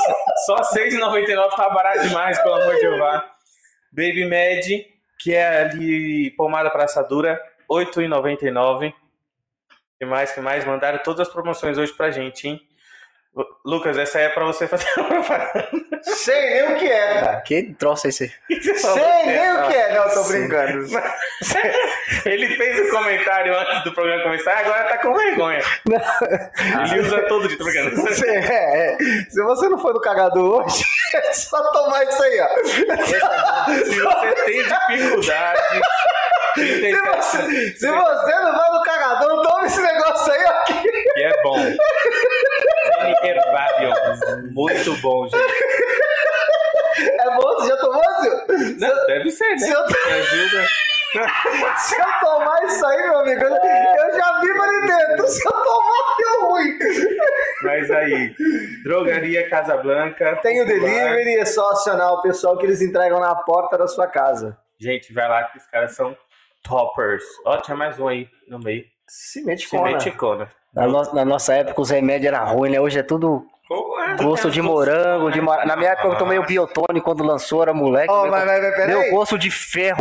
Hoje tem de maracujá, tem de morango, meio de chocolate ardia. Hoje não é mais. É por isso que essa geração tá difícil, né? É, É a exatamente. Nutella. Geração Nutella. Nutella. Ô, irmão, ô, irmão, ô pastor, me diga uma dúvida, mas você já, já bebeu na sua vida? Não, nunca bebi, cara. Já. Você já? Não, você já. Se eu já bebi? É porque É. biotônico tem álcool. Ah, pô, ah, isso é verdade. A fórmula original. Eu né? sei que o negócio é tão ruim. Mas é só hoje que eu entendo por que, que eu assaltava a geladeira pra tomar biotônico. É por isso, então. Eu toda hora ia na geladeira mesmo. Tomava um pouquinho. Eu era, Era viciado horrível. e não sabia. Era cara. horrível. E o pior é que faz efeito até hoje, né? Que a gente come até. Ai, cara. É brincadeira da parte. Brincadeiras à parte. Quero ver isso. Gabriel, o pessoal comentou aí. Você que consegue ficar ligado nos comentários. Gente, eu sou péssimo pra ficar ligado nos comentários. Não, não, a galera tá meio aí, meio silenciosa aí hoje. hoje. Não sei se estão desanimados, se estão refletindo, se estão acompanhando o nosso bate-papo, mas o nosso chat tá bem paradinho hoje, hein? Ah, tem que ficar atualizando, tá? Eu, Ah. atualizei aqui.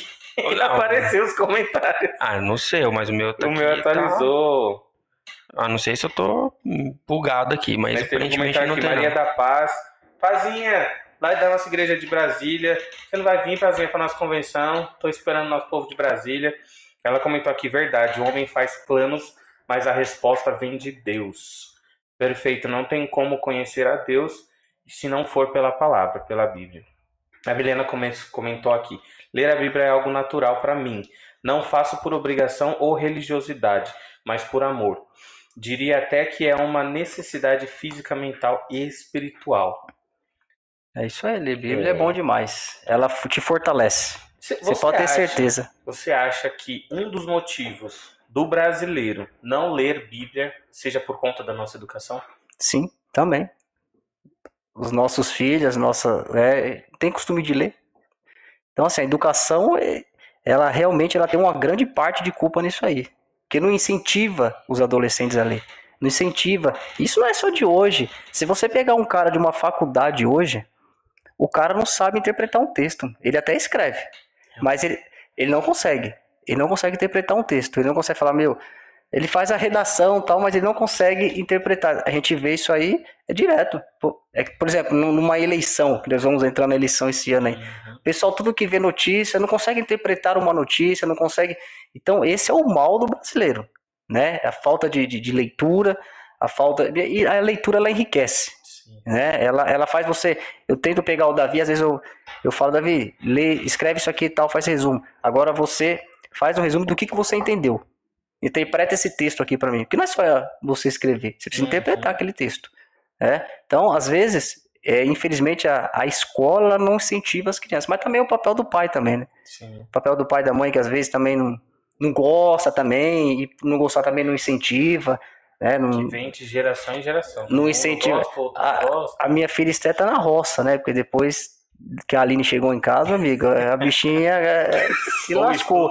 Se lascou, né? Que eu era mais pesado que o Davi, com ela ainda, mas agora lascou. Tem que estudar, vai estudar, vai ler, vai ler, e tá certo, não tá errado. Uhum. Entendeu? Que é incentivar. Sim. Incentivar a ler, a leitura. Infelizmente, o povo brasileiro não gosta. Isso não é de hoje, isso vem de anos. né? desde, acho que desde a fundação aqui dos anos atrás, que o brasileiro não gosta de ler. Né? E é por isso que sofre até hoje Sim. votando as mesmas pessoas. O brasileiro vai ficar sofrendo até. Pode, não adianta. E Felizmente. aí já fica a dica, né? Como ele falou, ano de eleição, vamos prestar atenção em quem vocês estão votando. Não vou fazer campanha política aqui, até aqui porque, ninguém tem partido de estimação. Né, mas prestem atenção em quem vocês vão votar. A gente Não. precisa prestar muita atenção. Você sabe, eu- sabe que eu, eu- às vezes eu vejo crente falando que vai votar em cara que é a favor do aborto. Eu falo, meu Deus do céu, que cristianismo nós estamos vivendo?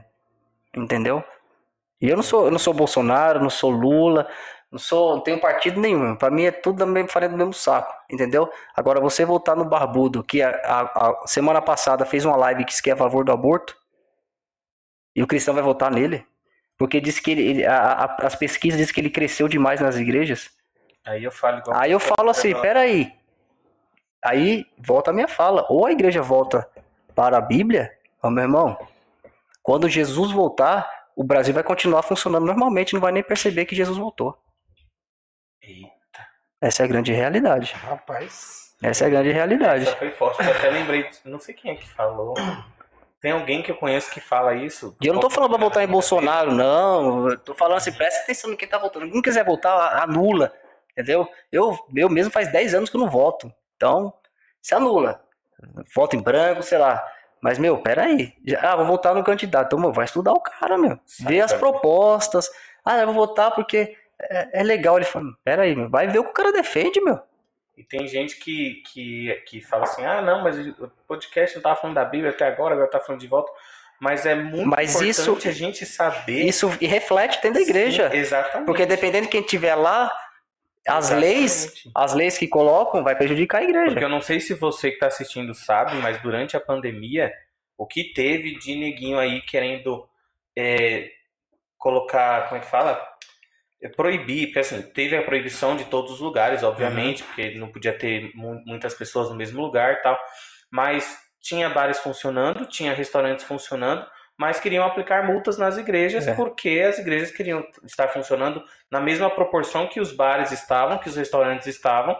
Então, quando tudo começou a voltar ao normal, a igreja era um dos, dos poucos lugares que ainda era proibido você fazer ali o ajuntamento das pessoas. E se não tivessem é, cristãos ali no meio político votando e correndo atrás dos nossos direitos, a gente te- poderia ter acontecido E, muita coisa. e eu, eu vou ser muito, e eu vou ser muito claro aqui, Silvinho. Não precisa ser cristão, não. O cara pode ser um homossexual, o cara pode ser um macumbeiro, mas tem caráter. Porque tem cristão também que tá lá que não tem caráter nenhum. Vai pro Exato. inferno do mesmo jeito. Meu, mas pesquisa a vida do cara. Você entendeu? Pesquise.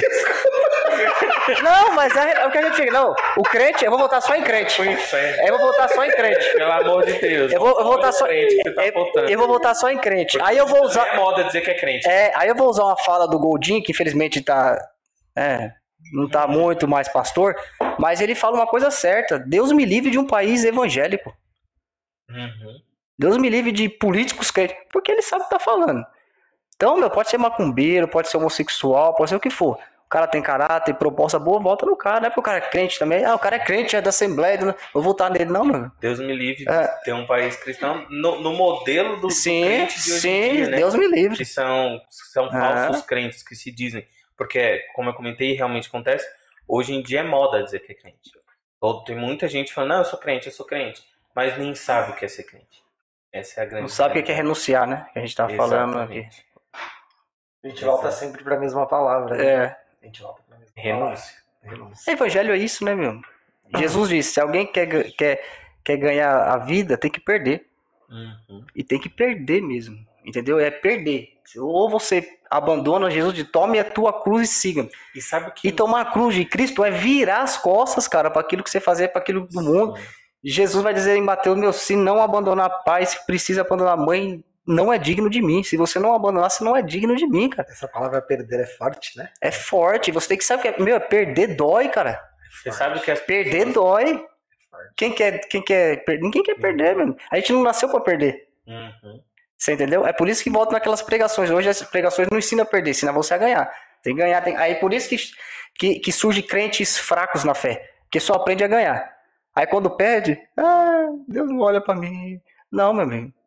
Deus nunca prometeu nada disso aí, não. Entendeu? Quer riqueza? Quer, quer ter uma. Meu, vai trabalhar, vai estudar, filho. Deus nunca prometeu isso na cruz. O que Deus conquistou na sua cruz foi a sua, sua justificação. Você era injusto, agora você passou a ser justo. Na cruz do Calvário, Deus conquistou a sua regeneração. Entendeu? Hoje você é regenerado pelo sangue de Jesus. Na cruz do Calvário, Deus conquistou a sua santificação. Hoje você é santo pelo sangue dele. Jesus não conquistou nada de riqueza pra gente. Uhum. Nós devemos dar graças a Deus pelo nosso nome estar escrito no livro da vida. Isso deveria bastar para nós. É, agora as outras coisas, eu vou correr atrás, cara. Se vier é lucro, se não vier, Timóteo vai dizer: tendo o que comer, e beber e vestir, dê graças a Deus por isso. E, e- e eu vou deixar um convite. O dia que você quiser apanhar um pouquinho, assim, sabe? É, é- é só pesquisar onde que o pastor Júnior vai, vai ministrar, né? A, a última, a, a- última que eu fui no Casablanca, eu saí de lá sem, sem as pernas, sem os braços, sem nada, cara. Receba. Pelo amor de Deus, cara. E aqui é só tomar pancadão, né? Pancadão? É só pancadão, é. O, pessoal, o, o, o, o, o panca- o pancadão do pessoal é o bailão, nossa, aqui é só palavra. Pau, pau, pau. Pelo amor de Deus, cara. É É, só pancadão. é só pancadão. Eu sou, eu sou chamado de pastor da desgraça. Corta isso. Mas você sabe o que é engraçado? Porque, cara, não, mas você sabe que eu não me, eu não me preocupo, ô Gabriel, sabe por quê? É, a- nós, cristãos, não fomos chamados pra ganhar um concurso de popularidade, não, cara. Exato. Você não foi chamado pra ganhar um concurso de popular. Você foi chamado pra pregar o evangelho. Se gosta de mim ou não, isso é um problema seu. Hum. Entendeu? Agora que você não pode me acusar de não pregar a Bíblia. Você pode não gostar de mim, você tem todo o direito disso aí, cara. Entendeu? Agora, a palavra tem que ser pregada. Sim. Ela, aquela. E se Deus, se Deus tá te corrigindo, é porque ele ainda te ama. Dê glória a Deus por isso. Porque ele ainda tá amando. E a palavra, meu, ela precisa penetrar. Entendeu? As pregações dos apóstolos, ela como? Ou raça de vibra. ou, ou infeliz, vai se converter. ou senão vai embora. Era assim, não era? Mas é isso Você tá falando dos pregadores antigos, era como que era a pregação dos, dos pastores. Não, mas é isso mesmo. Eu, eu eu lembro que um dia, esse pastor Irineu aí, ele, ele, tava, ele tava numa pregação, cara. E, eu, pá, e batendo e tal. Aí eu peguei, eu tava sentado no banco, eu, eu tinha, sei lá, 12 anos, eu lembro disso, disso até hoje. Eu peguei um, um- uma fralda, que meu irmão era pequeno, minha mãe me dá a fralda, aí eu peguei a fralda e joguei assim pra minha mãe. Ele parou o culto. Que falta de respeito é essa com a sua mãe? No culto de domingo, rapaz, lotado. Vai lá, pega a fralda e entrega na mão dela. Falei, caramba, meu. E aquilo eu sentei, fiquei bravo na hora, mas depois, meu, falei, caramba, né, meu, pô, joguei na cara da minha mãe a fralda, né, meu? Falei, e hoje em dia, meu, é criança pra lá, criança pra cá. se perdeu a seriedade do sacro, né, do, do, do, do- de ser, daquilo, um culto prestado ao Senhor. Hoje a gente presta culto de qualquer maneira, Sim. né, então fica Fora- difícil. Fora os, os bate-papos, as conversas, criança aqui, criança bem, sabe? eu fico incomodado. Eu, eu confesso que. É, eu, tô- eu, eu, só tô pre- eu só tô pregando, dando alguma aula, alguma coisa, se eu- meu, se você começa a conversar, eu perco o foco. Sim, Então eu vou ser obrigado a chamar a sua atenção. Sim. E se você não gostar, meu, você se retira e vai conversar lá fora. Entendeu? Porque eu acho que o momento do culto, meu, a palavra, você entrou ali, cara, se desliga ali e vai cultuar Deus. Você tá ali pra quê? Uhum. É, é legal isso que você fala, porque vem de antigamente. A gente foi, há duas semanas atrás, a gente foi no, no Jacira. Hum. A gente foi visitar a igreja do Jacira. E achei engraçado uma situação, né? Porque é, eu tava morrendo de sede. E aí começou a palavra. Aí o Silvinho falou: Não, a água é lá fora. Eu falei: Não, mas não posso levantar agora. Foi ou não foi? Uhum. Exatamente porque a gente tem essa questão de que é, é, não- eu não posso tirar a atenção daquele que tá lá em cima. porque- Mas, mas você sabe que aí vem a questão dos pais, né? Teve um dia que o Davi tava na igreja com o pezão no banco. Eu falei, você tá na sua casa, velho? Tira esse pé do banco. A estéreo sempre tem, tem um papel no chão, fala, vai lá e pega, mas não foi eu. Eu falei, não interessa, vai lá e pega. Sabe, ensinar a ter reverência. Porque o problema que falta hoje é reverência dentro dos cultos. Uhum. É, você ter reverência dentro dos cultos. Ensinar os nossos filhos, meu. Tô falando que dá também engessar a criança, porque não tem como também, né, meu? Vai correr, vai tal. Mas sabe você disciplinar, meu? Senta aqui, é assim. Pelo menos faz assim. horário do culto. Você né? entendeu? Realmente, Um é, momento, ó, vamos ouvir a eles palavra. precisam Senta e vamos ouvir a palavra. É o, é o momento de prestar Sim, o culto a Deus. A Deus. Ele precisa ter Não, esse é- É entendimento. acabar com essa religiosidade, tipo assim. Porque ir, a, ir à igreja todo domingo, às vezes, é religiosidade. ser religiosidade. Prestar um Uhum. culto a Deus não é religiosidade. Prestar o culto a Deus é você realmente ir ali e adorar. Então é isso que a gente precisa ensinar. Ensinar, inculcar na cabeça deles. É o que o povo de Israel fala. Deus falou: inculca nos seus filhos a lei. Uhum. Entendeu? Inculca nos seus filhos a lei, tá andando, fala sobre a lei, inculca na cabeça deles para que eles cresçam com a lei dentro da cabeça. Né? Tanto é que Deus fala: põe o menorá aí, né? O, o- negócio na, na porta, nos umbrais, as leis aí, para quando você entrar e sair, você tocar na lei, para lembrar da lei. Entendeu? A mesa usar, né? Colocar nos umbrais da porta, não, não a mesa que a Renascer faz campanha para ganhar dinheiro, mas a, a mesa usar da Bíblia, né? Que é a verdade. Não é a mesa usada. É, mesa usar, que vinha, que vinha o manuscrito dentro, né? Com as leis, entendeu? Então, infelizmente, a reverência tá faltando muito. Sim. Precisa mudar. Precisa mudar urgente, porque essa geração tá É complicado. É, Difícil, é, cara. acho que É Provérbios difícil. 20, 11, ó, 20, 11, né? Até, é, ensina o seu filho no caminho que se deve andar e até quando se envelhecer não se desviará dele, né? É, então, é, é complicado. Acho que vai 6, 22, né? 6, 22 e 20, 11 é, é, é, é um outro. Uhum. Mas é isso. Tá? É isso, é isso que eu falo. Eu consigo lembrar o versículo inteiro. Consigo explicar ele inteiro, mas não pergunta onde tá, não. É, eu sempre Não ofendo esse pergunta onde tá, porque. Mas tá bom, tá, tá- pelo menos tá falando o versículo certo. O ruim é quando você fala o versículo errado. É, exatamente. E aí, até às vezes, eu falo, deixa eu conferir se eu falei isso. É, por exemplo, ó, a, Bíblia, a Bíblia diz que não cai uma, uma árvore da folha da, da árvore se Deus, isso não tá na Bíblia. Não tá, exatamente. Entendeu? Mas as pessoas citam como se estivesse na Bíblia. Sim. Então, E acho que isso tudo é por causa de um hino, né? Não sei, cara. Eu acho Boa que é o pergunta. hino. Acho que vai uma folha da O que Deus, Deus vai dizer em Lucas que ele sabe o fio de cabelo, quantos fios de cabelo você tem. É, o Silvinho tá caindo aos poucos, Deus sabe. Não tá difícil saber, não, porque tem pouco aqui. Esse aqui até a gente consegue. Esse aí a gente, de longe eu já conto. Você adora não sabe o cabelo direito. De longe a gente já conta, né? Eu vou, eu vou aparecer careca na convenção. Ó, e você sabe. Escreve. E pior que a barba do homem é grande, é, é mas é, Por quê? Tira um pouco daqui, Deus. Põe- Não, mas eu, eu- a nossa barba é meio falha dele, olha lá como é que Não, é. a, Mexer. a, a barba é bonita, não tira daqui não. Só acrescenta aqui, senhor. Eu queria, ser- eu queria aparecer na convenção careca, mas eu não tenho coragem. Um dia eu aparecer. Você sabe que vira ponto de referência. Aquele careca ali. O careca lá à esquerda. Ai, Meu Deus. Olha, ó, refletindo um pouco aqui sobre a nossa conversa, tudo isso que a gente vê, e querendo ou não, a gente tem um conflito aí, pelo menos que é nítido aqui na nossa conversa, que é exatamente esse, isso de gerações, né? Do que era no passado, com o que é hoje, a preocupação do que é o futuro. Eu confesso que eu enxergo uma falha muito grande aí, que é exatamente essa ligação de você conseguir unir é, o que tem de rico no passado com as coisas modernas, as coisas novas que realmente ajudam a contribuir para a propagação do evangelho. Tem uma falha muito estrutural aí nesse meio. Porque, por exemplo, né, vamos lá. Se hoje em dia o louvor está sendo usado desse jeito, né, falando ali da, da característica da pessoa, que é exatamente para pegar mesmo aquela pessoa, mas aquilo não edifica, aquilo não segura né? O que vai edificar a palavra. Mas se a pessoa só veio por conta da emoção, não adianta, que na hora que ela começar a ouvir a palavra, É. a primeira coisa que ela vai falar, mas meu amigo, eu vim aqui porque eu tava me sentindo ruim, comecei a me sentir bom, e você tá vendo agora com essas palavras que tá me fazendo sentir ruim de novo? eu vou. Eu, eu queria. Eu queria. Só querendo cortar, mas não cortando, mas É. cortando. Mas aí existe a diferença entre a pessoa se sentir ruim e ser confrontada. É. O que- As pessoas elas não gostam de ser confrontadas. E, e eu falo por mim. Eu demorei muito para me acostumar com esse confronto realmente da palavra.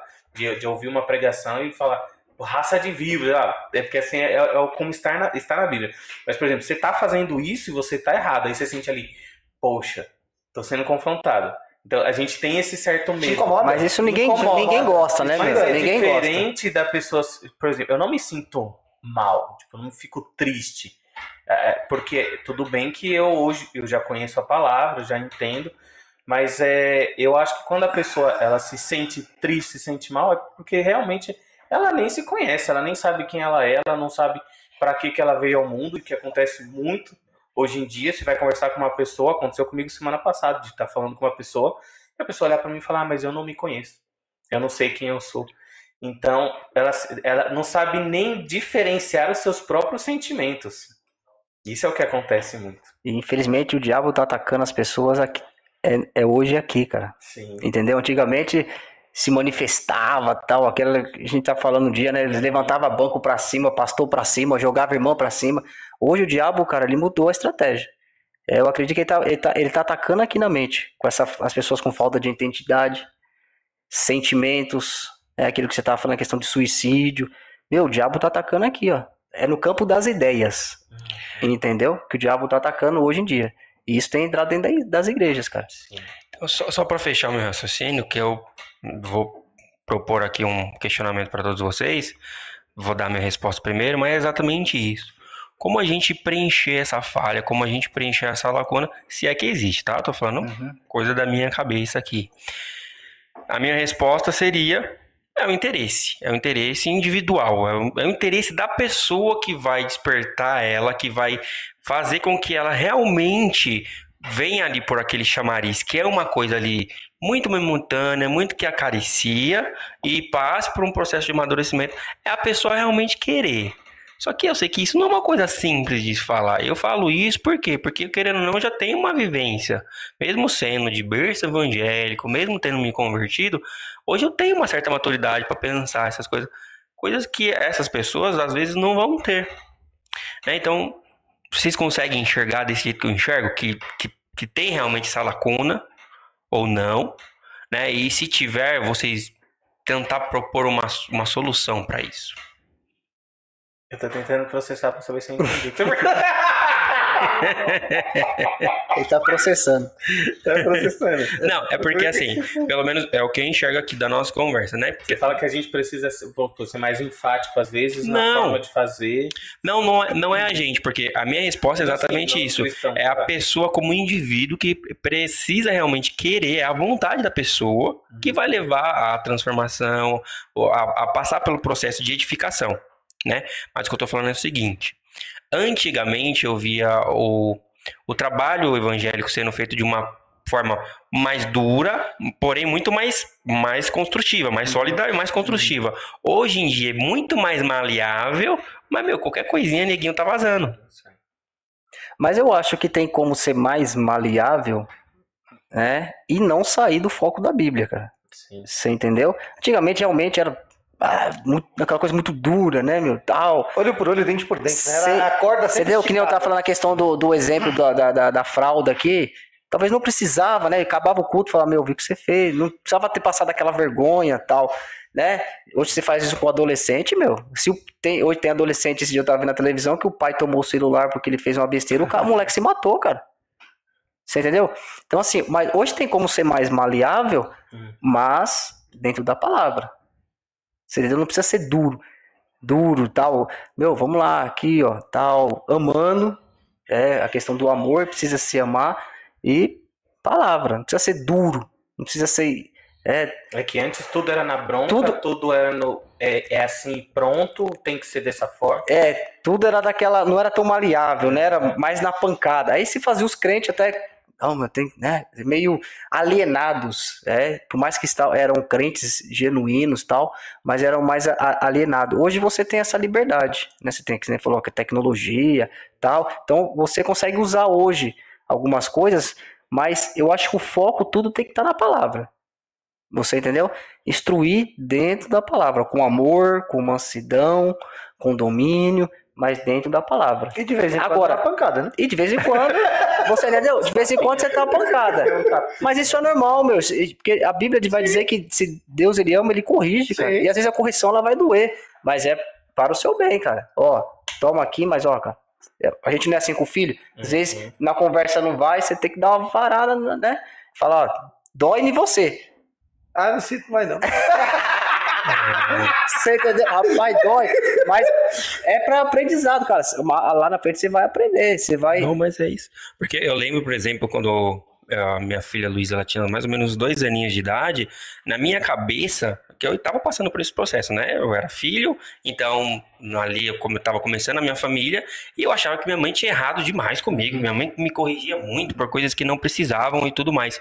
E hoje em dia eu já penso, meu, será que eu vou ter a mesma capacidade da minha mãe? É. Eu já acho, É, tipo né? assim, se eu fosse como minha mãe foi, cara, eu, eu acho que eu já não vou conseguir ser como minha mãe era, mas eu queria ser. E na época não, na época eu achava que o que minha mãe foi era, É. mano, demais, não precisava ser daquele jeito. Hoje, tá- hoje, hoje você leva mais na conversa tal. Hoje a gente deve ter um, diálogo a mais. É, Eu digo isso pelo meu filho de 14 anos, tem que ter um diálogo, uma paciência, mostrar, sentar. Mas, cara, sempre sendo duro. Eu sou duro nas, nas palavras. Entendeu? Teve um dia que eu sentei com ele e falei assim: Meu, é o seguinte, é assim, você sabe que é certo, isso é errado. Vagabundo na minha casa não fica. Se você quer vaga- vagabundo, pega tuas malas e vai embora. Pra onde você vai, eu não sei. Isso é problema seu. Mas aqui em casa não tem exemplo de vagabundo. Entendeu? Ele, os olhos estalados. Eu acho que você amando, mas tem que ser duro. Sim. É que antigamente era mais na pancada, né? Era mais na vassourada, no chinelo voando. Hoje é mais na conversa e tal, mas sempre sendo duro. Entendeu? Mostrando e tal, porque criar filho hoje é um grande desafio. É cara. que hoje em dia É- os pais, e disso que é vocês estão difícil, falando, é os pais difícil. criam muitos filhos, muito filho dodói, né? É, então. Que é aquilo, eu tava comentando isso no trabalho. é, você não pode falar isso, você não pode falar aquilo. A, a minha, minha gestora lá do, do, do trabalho do céu, é professor, assim como muitos funcionários lá do céu são professores de carreira. E, e eles, os próprios professores estão indignados com como as coisas estão acontecendo hoje em dia. Porque hoje em dia você não pode mais fazer uma festa do Dia das Mães. A festa na escola tem que ser a festa da família. É. Porque tem família que tem mãe, tem família que não tem. Você não pode fazer a festa do Dia dos Pais, é a festa da família. Porque tem família que não tem o pai. Aí, aí tem festa disso, daquilo. Fora tentando tirar o nosso, né, quebrar o nosso português, né? Que agora é, Agora é todos. é todes, não é mais todas nem todos, é Todos, todes. eu- esses dias falaram pra mim, ó, tem um todos. Aí eu falei, não, tem Todd lá em casa. Tem Todd. Ó, eu prefiro Nescau, mas tem Eu prefiro o café. Aí, se tivesse trago café hoje, É, é, água aqui, cara.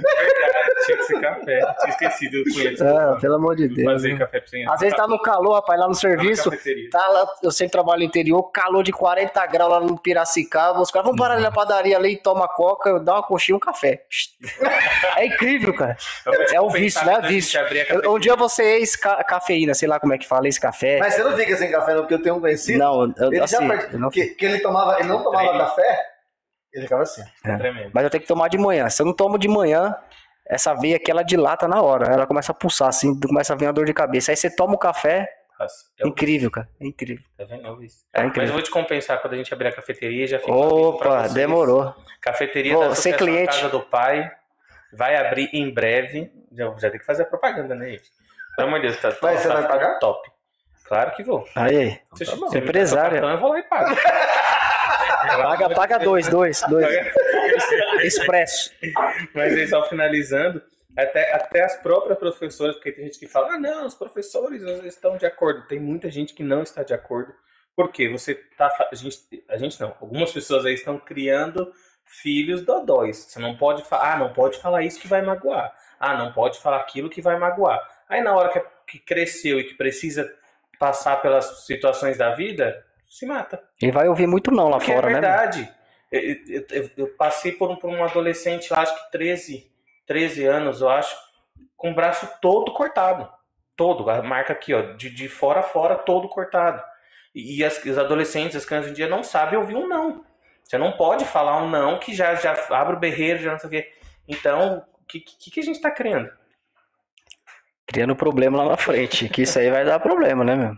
É, realmente vai dar um sério problema. Se E você não aí- corrige agora, lá na frente, E as pessoas insistem em falar, "Ah, mas a igreja isso, a igreja aquilo, mas a igreja é uma das únicas que está tentando fazer as pessoas serem fortes. tá tentando, né?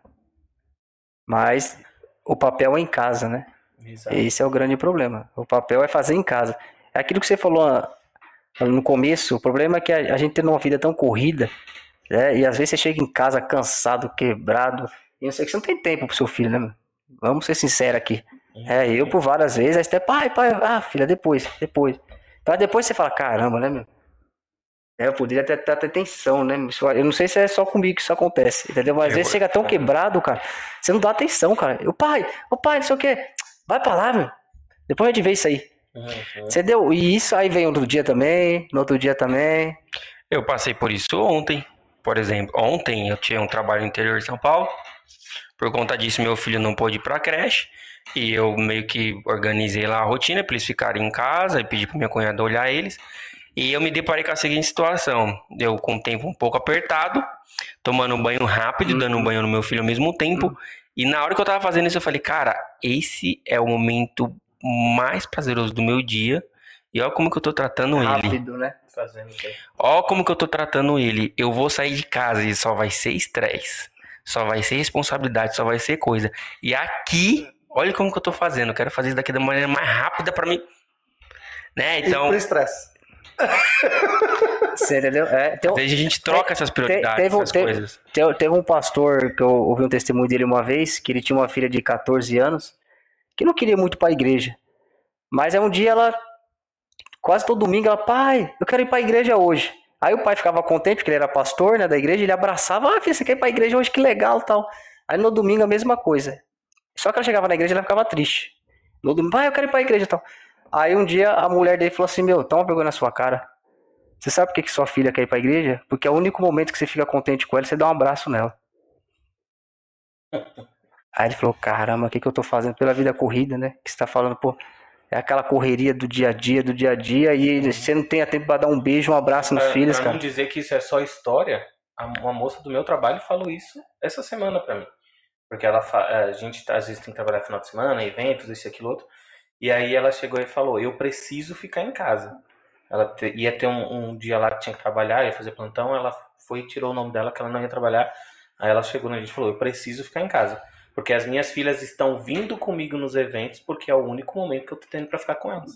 É Elas ficam trabalhando comigo no evento porque eu não tenho tempo de ficar com elas em casa. É, Então, isso que você fala. Porque às vezes as pessoas falam, ah, é história. Não, não é história, é Não, realidade. são, mas são, são lições que a gente vai aprendendo e acho que da pior forma possível. Eu falo porque eu sempre falo lá em casa. Um final de semana é reservado para casa. Ou seja, se a gente vai viajar, vai ficar o final de semana, a gente vai fazer alguma coisa entre nós, vai ficar ali com a gente. Eu porque- acho, meu, nem que seja pra você sentar no sofá, assistir um filme, cara, um desenho, entendeu? É, é que nem minha filha. Pai, vamos assistir ontem de ontem. Pai, vamos assistir Bob Esponja. Meu Deus do céu, assistir Bob Esponja. Cara. Chega... mas é- Tá bom, filha, põe aí. Eu falo isso porque Sabe? Mas, meu, você tem que fazer, cara. Você gente passou- Sabe porque, meu, semanas assim, eu passei, tipo, dezembro, na época que eu, que eu tava responsável pelo, pelo campus, eu ficava de outubro a janeiro sem passar um final de semana em casa. Então, trabalhava de segunda a sexta, sábado e domingo, final de semana, é, era fazendo concurso, essas coisas. E aí teve um dia que eu cheguei e aí falou, e aí, quando que você vai sentar aqui com a gente? Eu falei, opa, peraí, eu preciso organizar entendeu? essas questões aqui. É E preciso. faz toda a diferença. É, o que que não faz, rapaz? Você, você com, você tendo, você sendo atuante ali, você tendo, né? O, o, Davi, o Davi e a Esther, o movimento deles eu sei tem alguma coisa errada com eles. Entendeu? O, Davi tá, não, tá, não é normal. Entendeu? Porque você, com a convivência, você comeu um, o jeito dele pegar o, o, o, o garfo pra comer o copo, você fala, meu, ele não tá bem. Você tem a convivência. Mas hoje é difícil, cara. Essa vida corrida nossa que a gente tem aí é só Jesus na causa, cara. Meu Deus do céu. É, mas é preciso. Querendo, porque criar filho hoje é desafio gigante, meu. É um desafio enorme você criar filho, cara. Nos, nos tempos de, do tempo que nós estamos vivendo. E o que o tempo que virá ainda por aí vai ficar mais difícil ainda.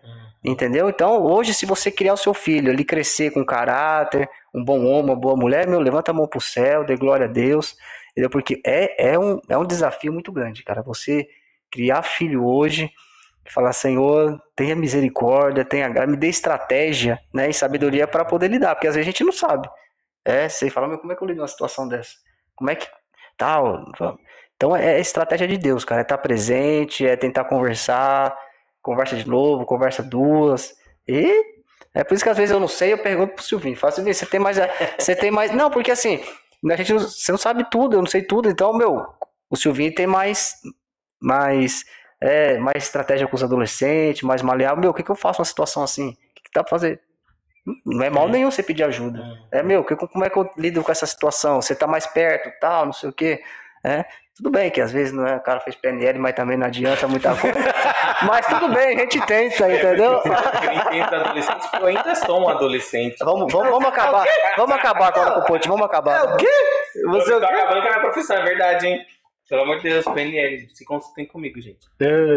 Não, eu nem faço consulta. Bom, mas, Mas acho só- que a gente pulou algumas coisas. Sim, Bastante. mas deixa eu só falar aqui que o seu fã tá aqui. Meu fã? Tá. Oxi. É o Pedro. Pedro Ô, Novaes Pedrão. Júnior, muito bom. Pedrão. Sou fã. O Pedrão é gente boa, vai pro céu direto pra aguentar a Midian. O Lucas Winchester comentou aqui. Acredito que é importante o respeito ao falar, por mais que a mensagem seja dura. Sobre o que nós estávamos falando, sobre como ministrar na igreja e tudo mais. E aí ele te zoou aqui, ele falou, eu rindo aqui enquanto eu tomo meu café. Aí, tá vendo? E eu, aqui- e eu aqui tomando água, meu, pelo amor de Deus, hein? Tem refri ali também. Ah, Ó, duas melhorou. semanas atrás eu cheguei mais cedo, fiz um cafezinho, meu- ninguém tomou café. Não acredito. Só eu, cara, mano. Não Tomei um acredito. copo passa assim de café aí. Não Eu achei até que acredito. era a coca do Eu não tenho essa dependência do café, mas, meu, muito prazeroso, confesso. é Ah. Depois do almoço ali, um cafezinho. é louco, é Deus. demais. Depois que comentaram aqui que um dos nossos apoios é a comunidade terapêutica. Foi a Milena. é. Ah, Milena, eu vou, me, eu vou me internar lá, eu vou me internar lá. Vou falar com o Gustavo, tem uma vaga aí pra mim. Que o negócio tá, tá, tá feio. né? É, É é um difícil. com café, outro com a coca. É, seca a coca? Meu Deus. Eu, eu consegui me. Cê- eu, eu, eu vejo aquela Para. neguinha ali assim. É. Meu, olha, sábado, não, domingo. Domingo eu saí pra correr. Aí a gente tava lá em Ubatuba correndo, o cara morro e desce, sobe, morro e desce, sobe, morro. Acabou a corrida de frente, de frente pro mercadinho. Eu já corri pra dentro. É, E ela suando ali, você falou, Não, ah, Deus. não, juro pra você, não deu dois goles. Um gole eu virei a é latinha. Ah, não, Nossa, Um gole eu virei a latinha. eu, eu me libertei. Não, Eu, não eu descobri que eu me libertei quando eu comprei esses dias um, uma daquela pequenininha, a mini, e eu não, não tomei toda. Ela não tava Você gelada. acredita que tá? Eu, eu, rapaz, eu, ó, eu falo pra você. Eu falei, gente, que Eu, a minha preocupação, a minha, Essa de 600 não era a minha preocupação é eu chegar no céu e não ter café, cara. Eu fico preocupado, sério mesmo. Eu, eu oro a Deus pra ter pelo menos uma plantinha de café lá, porque, meu, se não tiver café lá, Se tiver o plano. eu tô na roça, cara. Eu vou levar, falar assim, eu tenho que ter como levar no bolso uma semente. A meia A veia vai ficar lá assim, ó. Mas Deus vai dar graça. Mas isso é uma pergunta engraçada, né? Deus vai dar O graça. pessoal fala, lá no céu a gente não vai sentir fome porque vai ter comida suficiente ou a gente não vai sentir fome? É. O pessoal faz muito essa pergunta. É muito engraçado. Eu falo, ah, eu acho que, que é porque vai ter comida suficiente. A gente só pode imaginar, especular Ah, com é. base no que já tem revelado na escritura. Mas o que eu acredito é que, cara, dificilmente a gente vai ter prazeres é, comparados com, Ah, com, com esses Nenhum, a gente aqui. brinca assim, mas Só de é. estarmos lá. é- Jesus. Corpo glorioso é outra coisa, Meu né? Deus, me leva. É. Transformado. Eu só fico falando, me leva, me leva, me leva. Me leva, você. Tem muita coisa pra fazer aqui. Casar é uma das coisas, né? Não, deixa que Deixa esse assunto falar que tem coisas que a gente não precisa. Pretendente tem, né? Tem coisas que a gente não precisa. Mas ele não quer, mas ele não quer. Ó, Então. sabe, sabe o que quer? Sabe o que quer? Ele quer assim, ó. Ei, Silvinho, é a sua. Chegou, viu? É Deus falando no ouvido Ah, dele, ó. exatamente. Tá falando aí, ó. Não. Nesse caso, não é a voz do povo, é a voz de Deus. É, mas, às vezes Deus não fala com voz assim audível. Às vezes ele envia situações, oportunidades, a gente, pre- a gente vai perder as oportunidades, Exato, né? Eu lembro daquele dia que ela percebeu que eu tava olhando pra ela. É o sarrafo do amigo é alto, o sarrafo do amigo é alto. Ai, Jesus. Desculpa. A gente entra nesse assunto assim, o coração dá uma acelerada. Não, mas é engraçado, eu queria voltar no assunto da renúncia, que durante as conversas eu, fui, eu lembrei várias vezes. Sabe qual que é o conselho que eu mais tenho recebido ultimamente? É assim, ah, meu, cuida da sua vida. Ah, compra seu carro, compra sua casa, ganha bastante dinheiro, trabalha bastante. Esse negócio de ficar ajudando os outros não, não, não dá em nada, não ficar se preocupando demais em ajudar as pessoas. Uma hora as pessoas viram as costas pra você, não sei o que. Ah, não, vai cuidar da sua vida. Eu acredito sim que eu preciso cuidar da minha vida, que eu preciso ter um carro porque hoje em dia é necessidade, eu preciso Uhum. ter uma casa porque eu preciso ter um lugar pra morar. Precisa ter uma mulher pra encher o seu saco também. Também. não, nem sempre. Daqui a pouco vai começar a subir, a, Tá subir aí, ó. A. Mas olhar pra mim e falar, para, ah, não se preocupa com as pessoas, aí é a hora que você me cutucou. Aí é a hora que você me, me deixou. Porque, que, pra que, que, que nós estamos fazendo aqui? Para que, que nós estamos na Terra se não for para cuidar um dos outros, para amar ao próximo, para ajudar as pessoas a encontrar a Cristo? Olha, eu posso falar pra você uma coisa, Silvinho. Só consegue fazer isso, só consegue olhar pro próximo e querer ajudar o próximo dois tipos de pessoas. Primeiro, a pessoa que ela é autossuficiente, ou seja, que ela não precisa, ela não se apoia nas suas fraquezas. O que ela tem, seja muito, seja pouco, é suficiente para ela. Então, por conta disso, ela consegue ajudar outras pessoas. E as pessoas deslumbradas, que tipo quer fugir dos seus problemas e quer encarar os dos outros. E quer ficar ali dando pitaco na vida dos outros. O resto é o resto, cara. Então, se você consegue fazer isso com paz no seu coração e, tipo assim, se você sente realmente isso, cara, pode ter certeza que e o demais, meu, o demais Deus provê, E cara. que isso prova o quanto as pessoas estão frias, né? Quantas pessoas não se preocupam mais com o próximo. Cada um cuidando do seu próprio umbigo. É, e cada um querendo. A gente, a gente fala assim, né? Pô, vai sair da pandemia, vai sair melhor. Esperança que não existe, né, meu? Porque você vê que o ser humano realmente a cada dia só piora, né? Se não for Deus na vida do, do ser humano, né? Meu, mas assim, é, essa questão tem como você buscar as suas coisas Sim. e, e, e, e, e- e servir as pessoas, Sim. né? O que Jesus nos ensinou. É, Jesus falou assim, meu, se mandar caminhar uma milha com. Você caminha em duas. Jesus estava querendo dizer, faça além daquilo que te peçam. É a mesma coisa o Lucas chegar para mim, ô Júnior, dá para você varrer a sala aqui? Eu vou varrer só a sala. Não, meu, eu vou varrer a sala, vou tirar o pó da mesa, já vou limpar a sala do lado. É isso que Jesus está falando.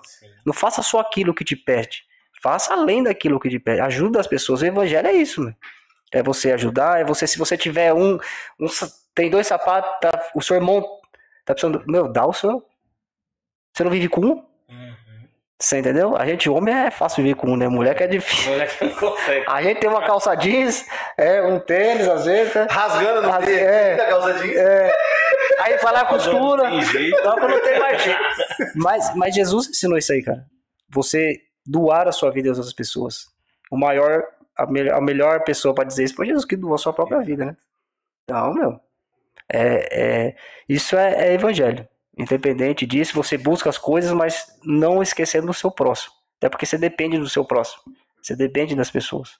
né? E Paulo vai dizer que é melhor dar do que receber. Então, Bom, mas a gente andou, andou, andou, andou e a gente não fez a pergunta principal. meu Deus do céu, tem pergunta principal? Aonde chega o pastor júnior? Aonde, Aonde, se torna pastor júnior? Porque é, é, se você vem como, como cooperador da igreja. E, e quando se torna pastor júnior? Eu me tornei pastor quando foi me dada a responsabilidade de dirigir em 2017 a igreja do Bandeirante. É que o pastor Adeuto saiu ali, até ali eu já era presbítero. Eu fui para Curitiba como presbítero e tal, aí voltei. Aí surgiu a oportunidade de dirigir a igreja do Bandeirantes. É engraçado, a igreja onde eu cresci. É hum, muito bom. E aí eu o pastor Silvio a me separar e ungir no outro ano como pastor. Né? E estamos aí ajudando, mas isso aí, meu, independente, a gente tá. Aqui a gente tá falando, a gente trabalha, faz. É, não tem esse negócio de ser de, de, de, de, ah, pastor tal. Na igreja ali não tem isso, né? Graças a Deus por isso. Né? Até porque exemplo a gente tem, né?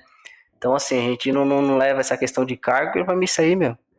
É, é, é indiferente, né? O importante é você estar ali disposto a fazer. Precisar, vamos aí, estamos aí junto. Precisa fazer isso aqui, vamos fazer né? Que nem amanhã tem que estar lá, vai, pega cabo, e pega cadeira, aí limpa a cadeira, e não sei o que. Então é isso aí, meu. Essa questão de ser pastor aí é só uma questão, é, vamos dizer assim, secundária. Eu vejo assim, cara. A gente, a gente faz, faz as, as coisas que é para ser feito. E se vem um- uma questão de um cargo, amém. Se não vier, mas nós estamos aí fazendo a obra do mesmo jeito. Falando exatamente de- disso, de cargo, agora eu vou dar uma cutucada bem Meu grande Deus aqui, do céu, tá? não tá na terminar, né? Mas, já, pior que já tá mesmo, mas vou dar uma cutucada Pior mesmo já assim. tá? Vou dar uma cutucada mesmo assim. Porque eu, eu, eu vejo o seguinte, bom, partindo do exemplo, né? Nós temos o nosso líder aqui no Brasil, o nosso pastor presidente, sendo um exemplar assim de uma forma que, meu, não tem como. O cara é o presidente do ministério e nas horas vagas ele é carpinteiro, ele é pedreiro, ele é faxineiro. Cara, o cara faz de tudo e um todo e não faz porque para mostrar, ele faz porque realmente ele faz, ele é isso. Exemplo. E mas eu vejo no homem uma necessidade de enaltecer ou de titular coisas que não precisa. Sim. Por exemplo, é muito comum, e eu já ouvi isso dentro da Elim, por isso que eu tô falando de cutucado, títulos que não existem. Né? Títulos de outras denominações que querem empurrar. De bispo, de não sei o quê. E, cara, De bispa? é de tudo, um monte de coisa. É o costume das É o costume de querer enaltecer, É igual- de querer criar. É igual. Mas é, é, é o que tá, é o que tá acontecendo hoje, né? Hoje o título só de pastor, ele não é o suficiente. Tanto que o cara tem que ser apóstolo. Sim. É, o apóstolo. Né? Augu- Augusto Nicodemos vai dizer assim: o apóstolo bom é apóstolo morto. Porque já morreu os apóstolos. É, aqueles de função já morreram todos. Foram os 12, acabou ali. né? Então, assim, é, hoje tem essa necessidade, né? O bispo tal, a bispa, aliás, a palavra bispa é, é um erro crasto que não existe nem na língua portuguesa, porque o feminino de bispo é episcopisa. Então a bispa Sônia Hernandes, tá errado. É o quê? Episcopisa? Episcopisa é o, é o feminino de bispo. Bispo existe na palavra, mas bispa não existe nem na língua portuguesa. Você dá um Google, você vai achar a palavra bispa. Não existe, então é um erro. Uhum. Né? Até da língua portuguesa você fala chamar uma pessoa de bispa. Isso não existe. Então, assim, Como é que é o nome? episcopiza. Então você quer chamar a mulher do bispo de. de- então você fala o episcopiza. Ô, né? Porque a palavra bispo não existe. pisca. É fácil. Não, mas não existe, mas é, é aquilo, porque, pô, pastor, é tão pequeno, né, mano? Precisa ter um apóstolo, ó, enche a boca, né? Apóstolo, querem bispo. encher a boca. E é engraçado que eu ia até comentar, né? Como a gente comentou sobre a convenção, que vai ser nesse final de semana, existe todo um, um- um processo para uma pessoa se tornar um pastor, né? É apresentado como, como diácono na sua igreja, depois é apresentado como, como evangelista ou, ou presbítero, Uhum. aí para depois ser apresentado para ser pastor, para ser recebido como pastor na outra convenção. Tem todo esse processo. Ah, não. Primeiro você apresenta como pastor e depois você É, é você é, recebido como- é, no outro ano você é, Você é, você é você é, é se- recebido como separado no ele é outro ano. É, separado, e no outro você vira pastor. Não é negócio assim de uma hora para outra. Aí aí que a gente fala, tem gente que vai passar a noite lá no monte e desce já pastor. isso tá cheio, Aí né? eu vou lá fazer uma oração no monte, quando volta já sou pastor. É o famoso MM? Você me fala muito dos MM. Eu me rachei quando ele me ensinou isso. meu. E aí abre um MM, né? É, Virei é, pastor, é, uma mas, é, mas é o que mais tem, né, meu? É A MM aí, porque assim, a questão de até aceitar autoridade. O ser humano tem dificuldade de aceitar uma autoridade. Entendeu? É. Ah, pô, tem um cara acima de mim, meu, que dá ordem pra mim, mas não- entendeu? Não, não funciona. Eu Entendeu? já, já não tô trabalhando na- nas empresas pra não ter ninguém mandando em mim. Você é, você entendeu? Aí tem que chegar, pô, eu sou pastor, e tem outro pastor mandando em mim, meu, meu, eu era pastor e ele era meu líder de jovens. Então, meu, tudo que ele falava eu acatava, não tenho problema com isso, cara. Mas eu sou pastor, se vai mandar em mim, se vier um diácono, cara. Mas eu vejo nisso, é, tipo assim, o homem tentando galgar e colocar no, nesses cargos as suas expectativas, como se fosse degrau. Uhum. Eu sou um diácono, eu sou um presbítero, eu sou evangelista, eu sou um pastor, agora eu sou um bispo, agora eu sou um apóstolo. Sendo que o caminho é um só, que é vai, Jesus? Cristo. É Jesus Cristo. Abaixo de Jesus Cristo, É todo mundo. Todo mundo farinha do mesmo, mesmo saco. saco. Você pode, por um chamado, você pode sim, por um ministeriado aí, você exercer funções de mais liderança ou de mais relevância, mas abaixo de Cristo, amigo. Ah, é tudo a mesma. Aquilo que a palavra de Deus, o Romano vai dizer, é tudo inútil, cara. É tudo um bando de inúteis. Então, é a parte de Cristo, cara. Esquece. Então, é, é mas é tem essa briga, né? Felizmente, para galgar alguns cargos, é briga de, de, de, de, de denominações, de nome, isso aí não existe, cara. Isso aí é só pra, ah, pra chegar numa igreja, ó, que eu chamo o apóstolo Júnior, que o bispo Júnior. Meu, sabe, eu, eu acho assim, cara, você nem, nem exerce a função, meu O reverendo. reverendo tal. Meu, sabe, você. O o evangelista que não, evangel- que não evangeliza, é diácono que não, não presta para limpar o banheiro, só quer pregar. Então, umas coisas que eu não consigo entender, cara. É, é difícil. É, eu acho que a primeira base é servir, né? Exato. É eu tava servir. pensando nisso, mas eu, eu tava Servir. falando. Eu, Eu- vou falar de novo. Eu né? falo, não, eu, É. Sempre falo sobre eu isso. falo porque. é, e e eu tava comentando com o Silvinho até no dia que nós estávamos indo pro Jacira. É, no dia que eu fui lá na. No último culto que eu fui no Casa do Norte, porque no outro a gente foi pro Jacira, semana passada eu não fui. E a gente tava lá e uma coisa eu falei até com o pastor Paulo. Um, uma- um ato dele, de enquanto o pastor Júnior estava pregando para que ninguém prestasse, saísse do- da concentração ali, para prestasse atenção no, no pastor Júnior falando, ele viu que estava muito calor a igreja, ele saiu. Pegou uma bandeja, colocou os copos e saiu distribuindo o copo para quem queria beber água. Então, é- é- acho que a primeira base né, é servir. É. E aquilo falou demais comigo, né? Aonde que a gente tem servido, como que a gente tem servido. O cargo, aquilo o, cargo, o cargo é o de menos, cara. Você entendeu? A questão é o serviço. O evangelho é servir. Serviço. Né? É servir uns aos outros, servir as pessoas, E né? Como no vídeo que eu vi essa semana, as pessoas chegam nesses cargos aí que a gente tá falando e eles deixam de servir, né? Porque Ai. eles acham que eles têm que ser servidos. E Exatamente. aí é justamente onde deixa de viver o propósito. Aí deixa de viver o evangelho, cara. Gente, ó, o papo tá muito bom. Eu não gostaria de dar essa notícia agora, mas temos que, que chegar aqui Ele, próximo ele dos não momentos traz boas finais. novas. Não, mas não é Tá isso. precisando participar da escola, Ah. da- da- das aulas da, da, Do Itel, do Itel, do Itel. tá? É, né? Fala isso, mas aqui, ó, tem, tem ali, ó, homem ali, ó, que daqui a pouco já pastor bispo. Bispo é Janice? Não, brincadeira, gente. Mas gostaria de relembrar vocês que nós estamos aqui. Aqui é um pontapé inicial da convenção, né? Que já É vai verdade, iniciar a partir de amanhã já os preparativos aí, o, o descanso e refrigério. A partir de amanhã, a partir de amanhã começa. Me enganaram. Ficou enganado. Você acha que você está enganado? Mas assim, o que, que é convenção, Júnior? Cara, a convenção é é bom demais.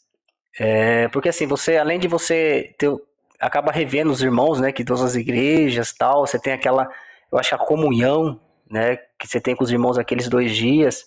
E a questão das palestras, cara. É, eu tenho uma convenção de 2017 que pra mim foi uma das melhores. E eu, eu, eu achei que a, a a missão que, que eu falei, meu, vai, é a que mais falou comigo.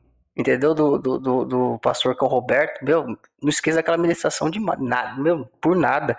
Desde 2017 aquela ministração tá na minha cabeça. Falo, caramba, aquilo é uma lição de vida. Você entendeu?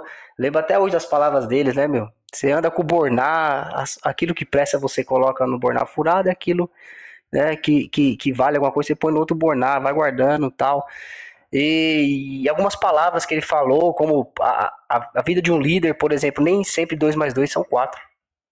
E às vezes a a- os membros não vão entender. Porque a vida de um líder é assim. Às vezes dois mais dois para um líder vai ser três, não vai ser quatro.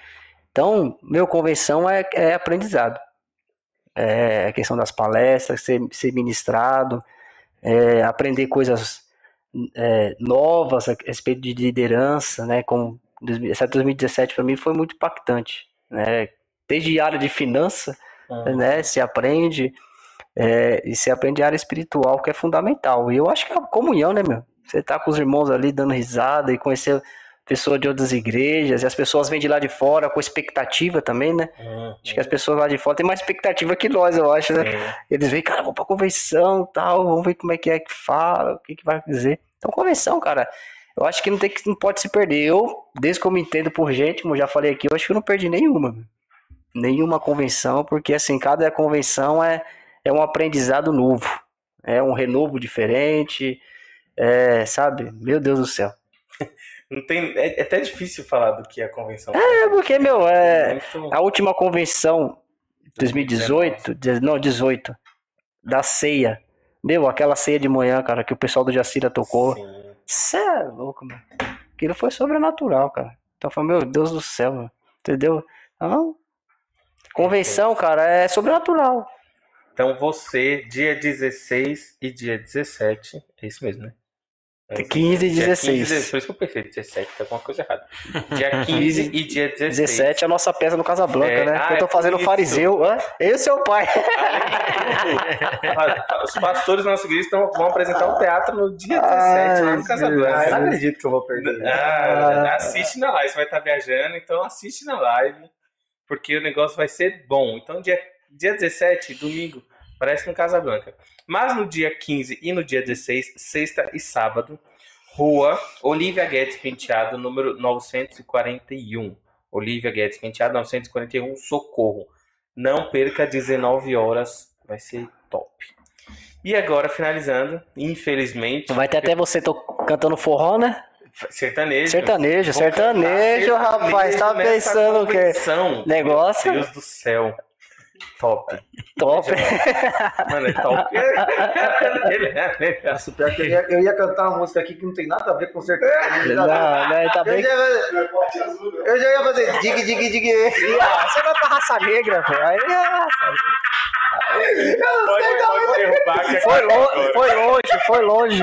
Não, mas você ri assim, mas eu já tive uma experiência de uma de uma de um evento que a gente foi fazer, da digníssima aqui tentando cantar sertanejo e trocando a letra todinho.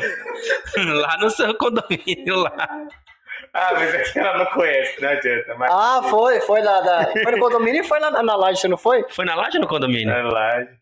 Foi na laje, foi na laje, não foi que você foi lá no, lá no. Bandeirante? Foi. Aquela, essa chitãozinho chorando. É, foi num dos dois. Ou foi na laje ou foi no condomínio. Não, essas aí a gente não sabe. E, não. e provar que não te aqui quero, é como é que é? Eu te quero mais que tudo. É, rapaz. Gente, muito obrigado para você que tá até agora. A do, a do condomínio lá foi show, pô. O pessoal lá curtiu aqui. O bagulho profissional também, né? Até hoje É tem outro gente que nível. passa por mim no condomínio me cumprimenta, eu não sei quem. O homem, o homem, quando pôs o óculos assim, colorido, Brilhando o, lá. o sax brilhando, falei, É, Jesus do céu. Mas, gente, muito obrigado, Pastor Júnior, muito obrigado. Obrigado a vocês. presença. Queremos, o- queremos replay, porque, Obrigado a vocês. gente, é, é um Intel aqui, é uma escola bíblica, é uma aula conversar com o Pastor É uma bíblia ambulante, o cara Não é sai nada. falando. Tô fora. Tá maluco, Que cara? Deus abençoe e continue mantendo. Amém. Você não perca a oportunidade de estar nos estudos, não, não só do, do Pastor Júnior, mas nas outras igrejas também temos o ITEL. Então, esteja lá, participe.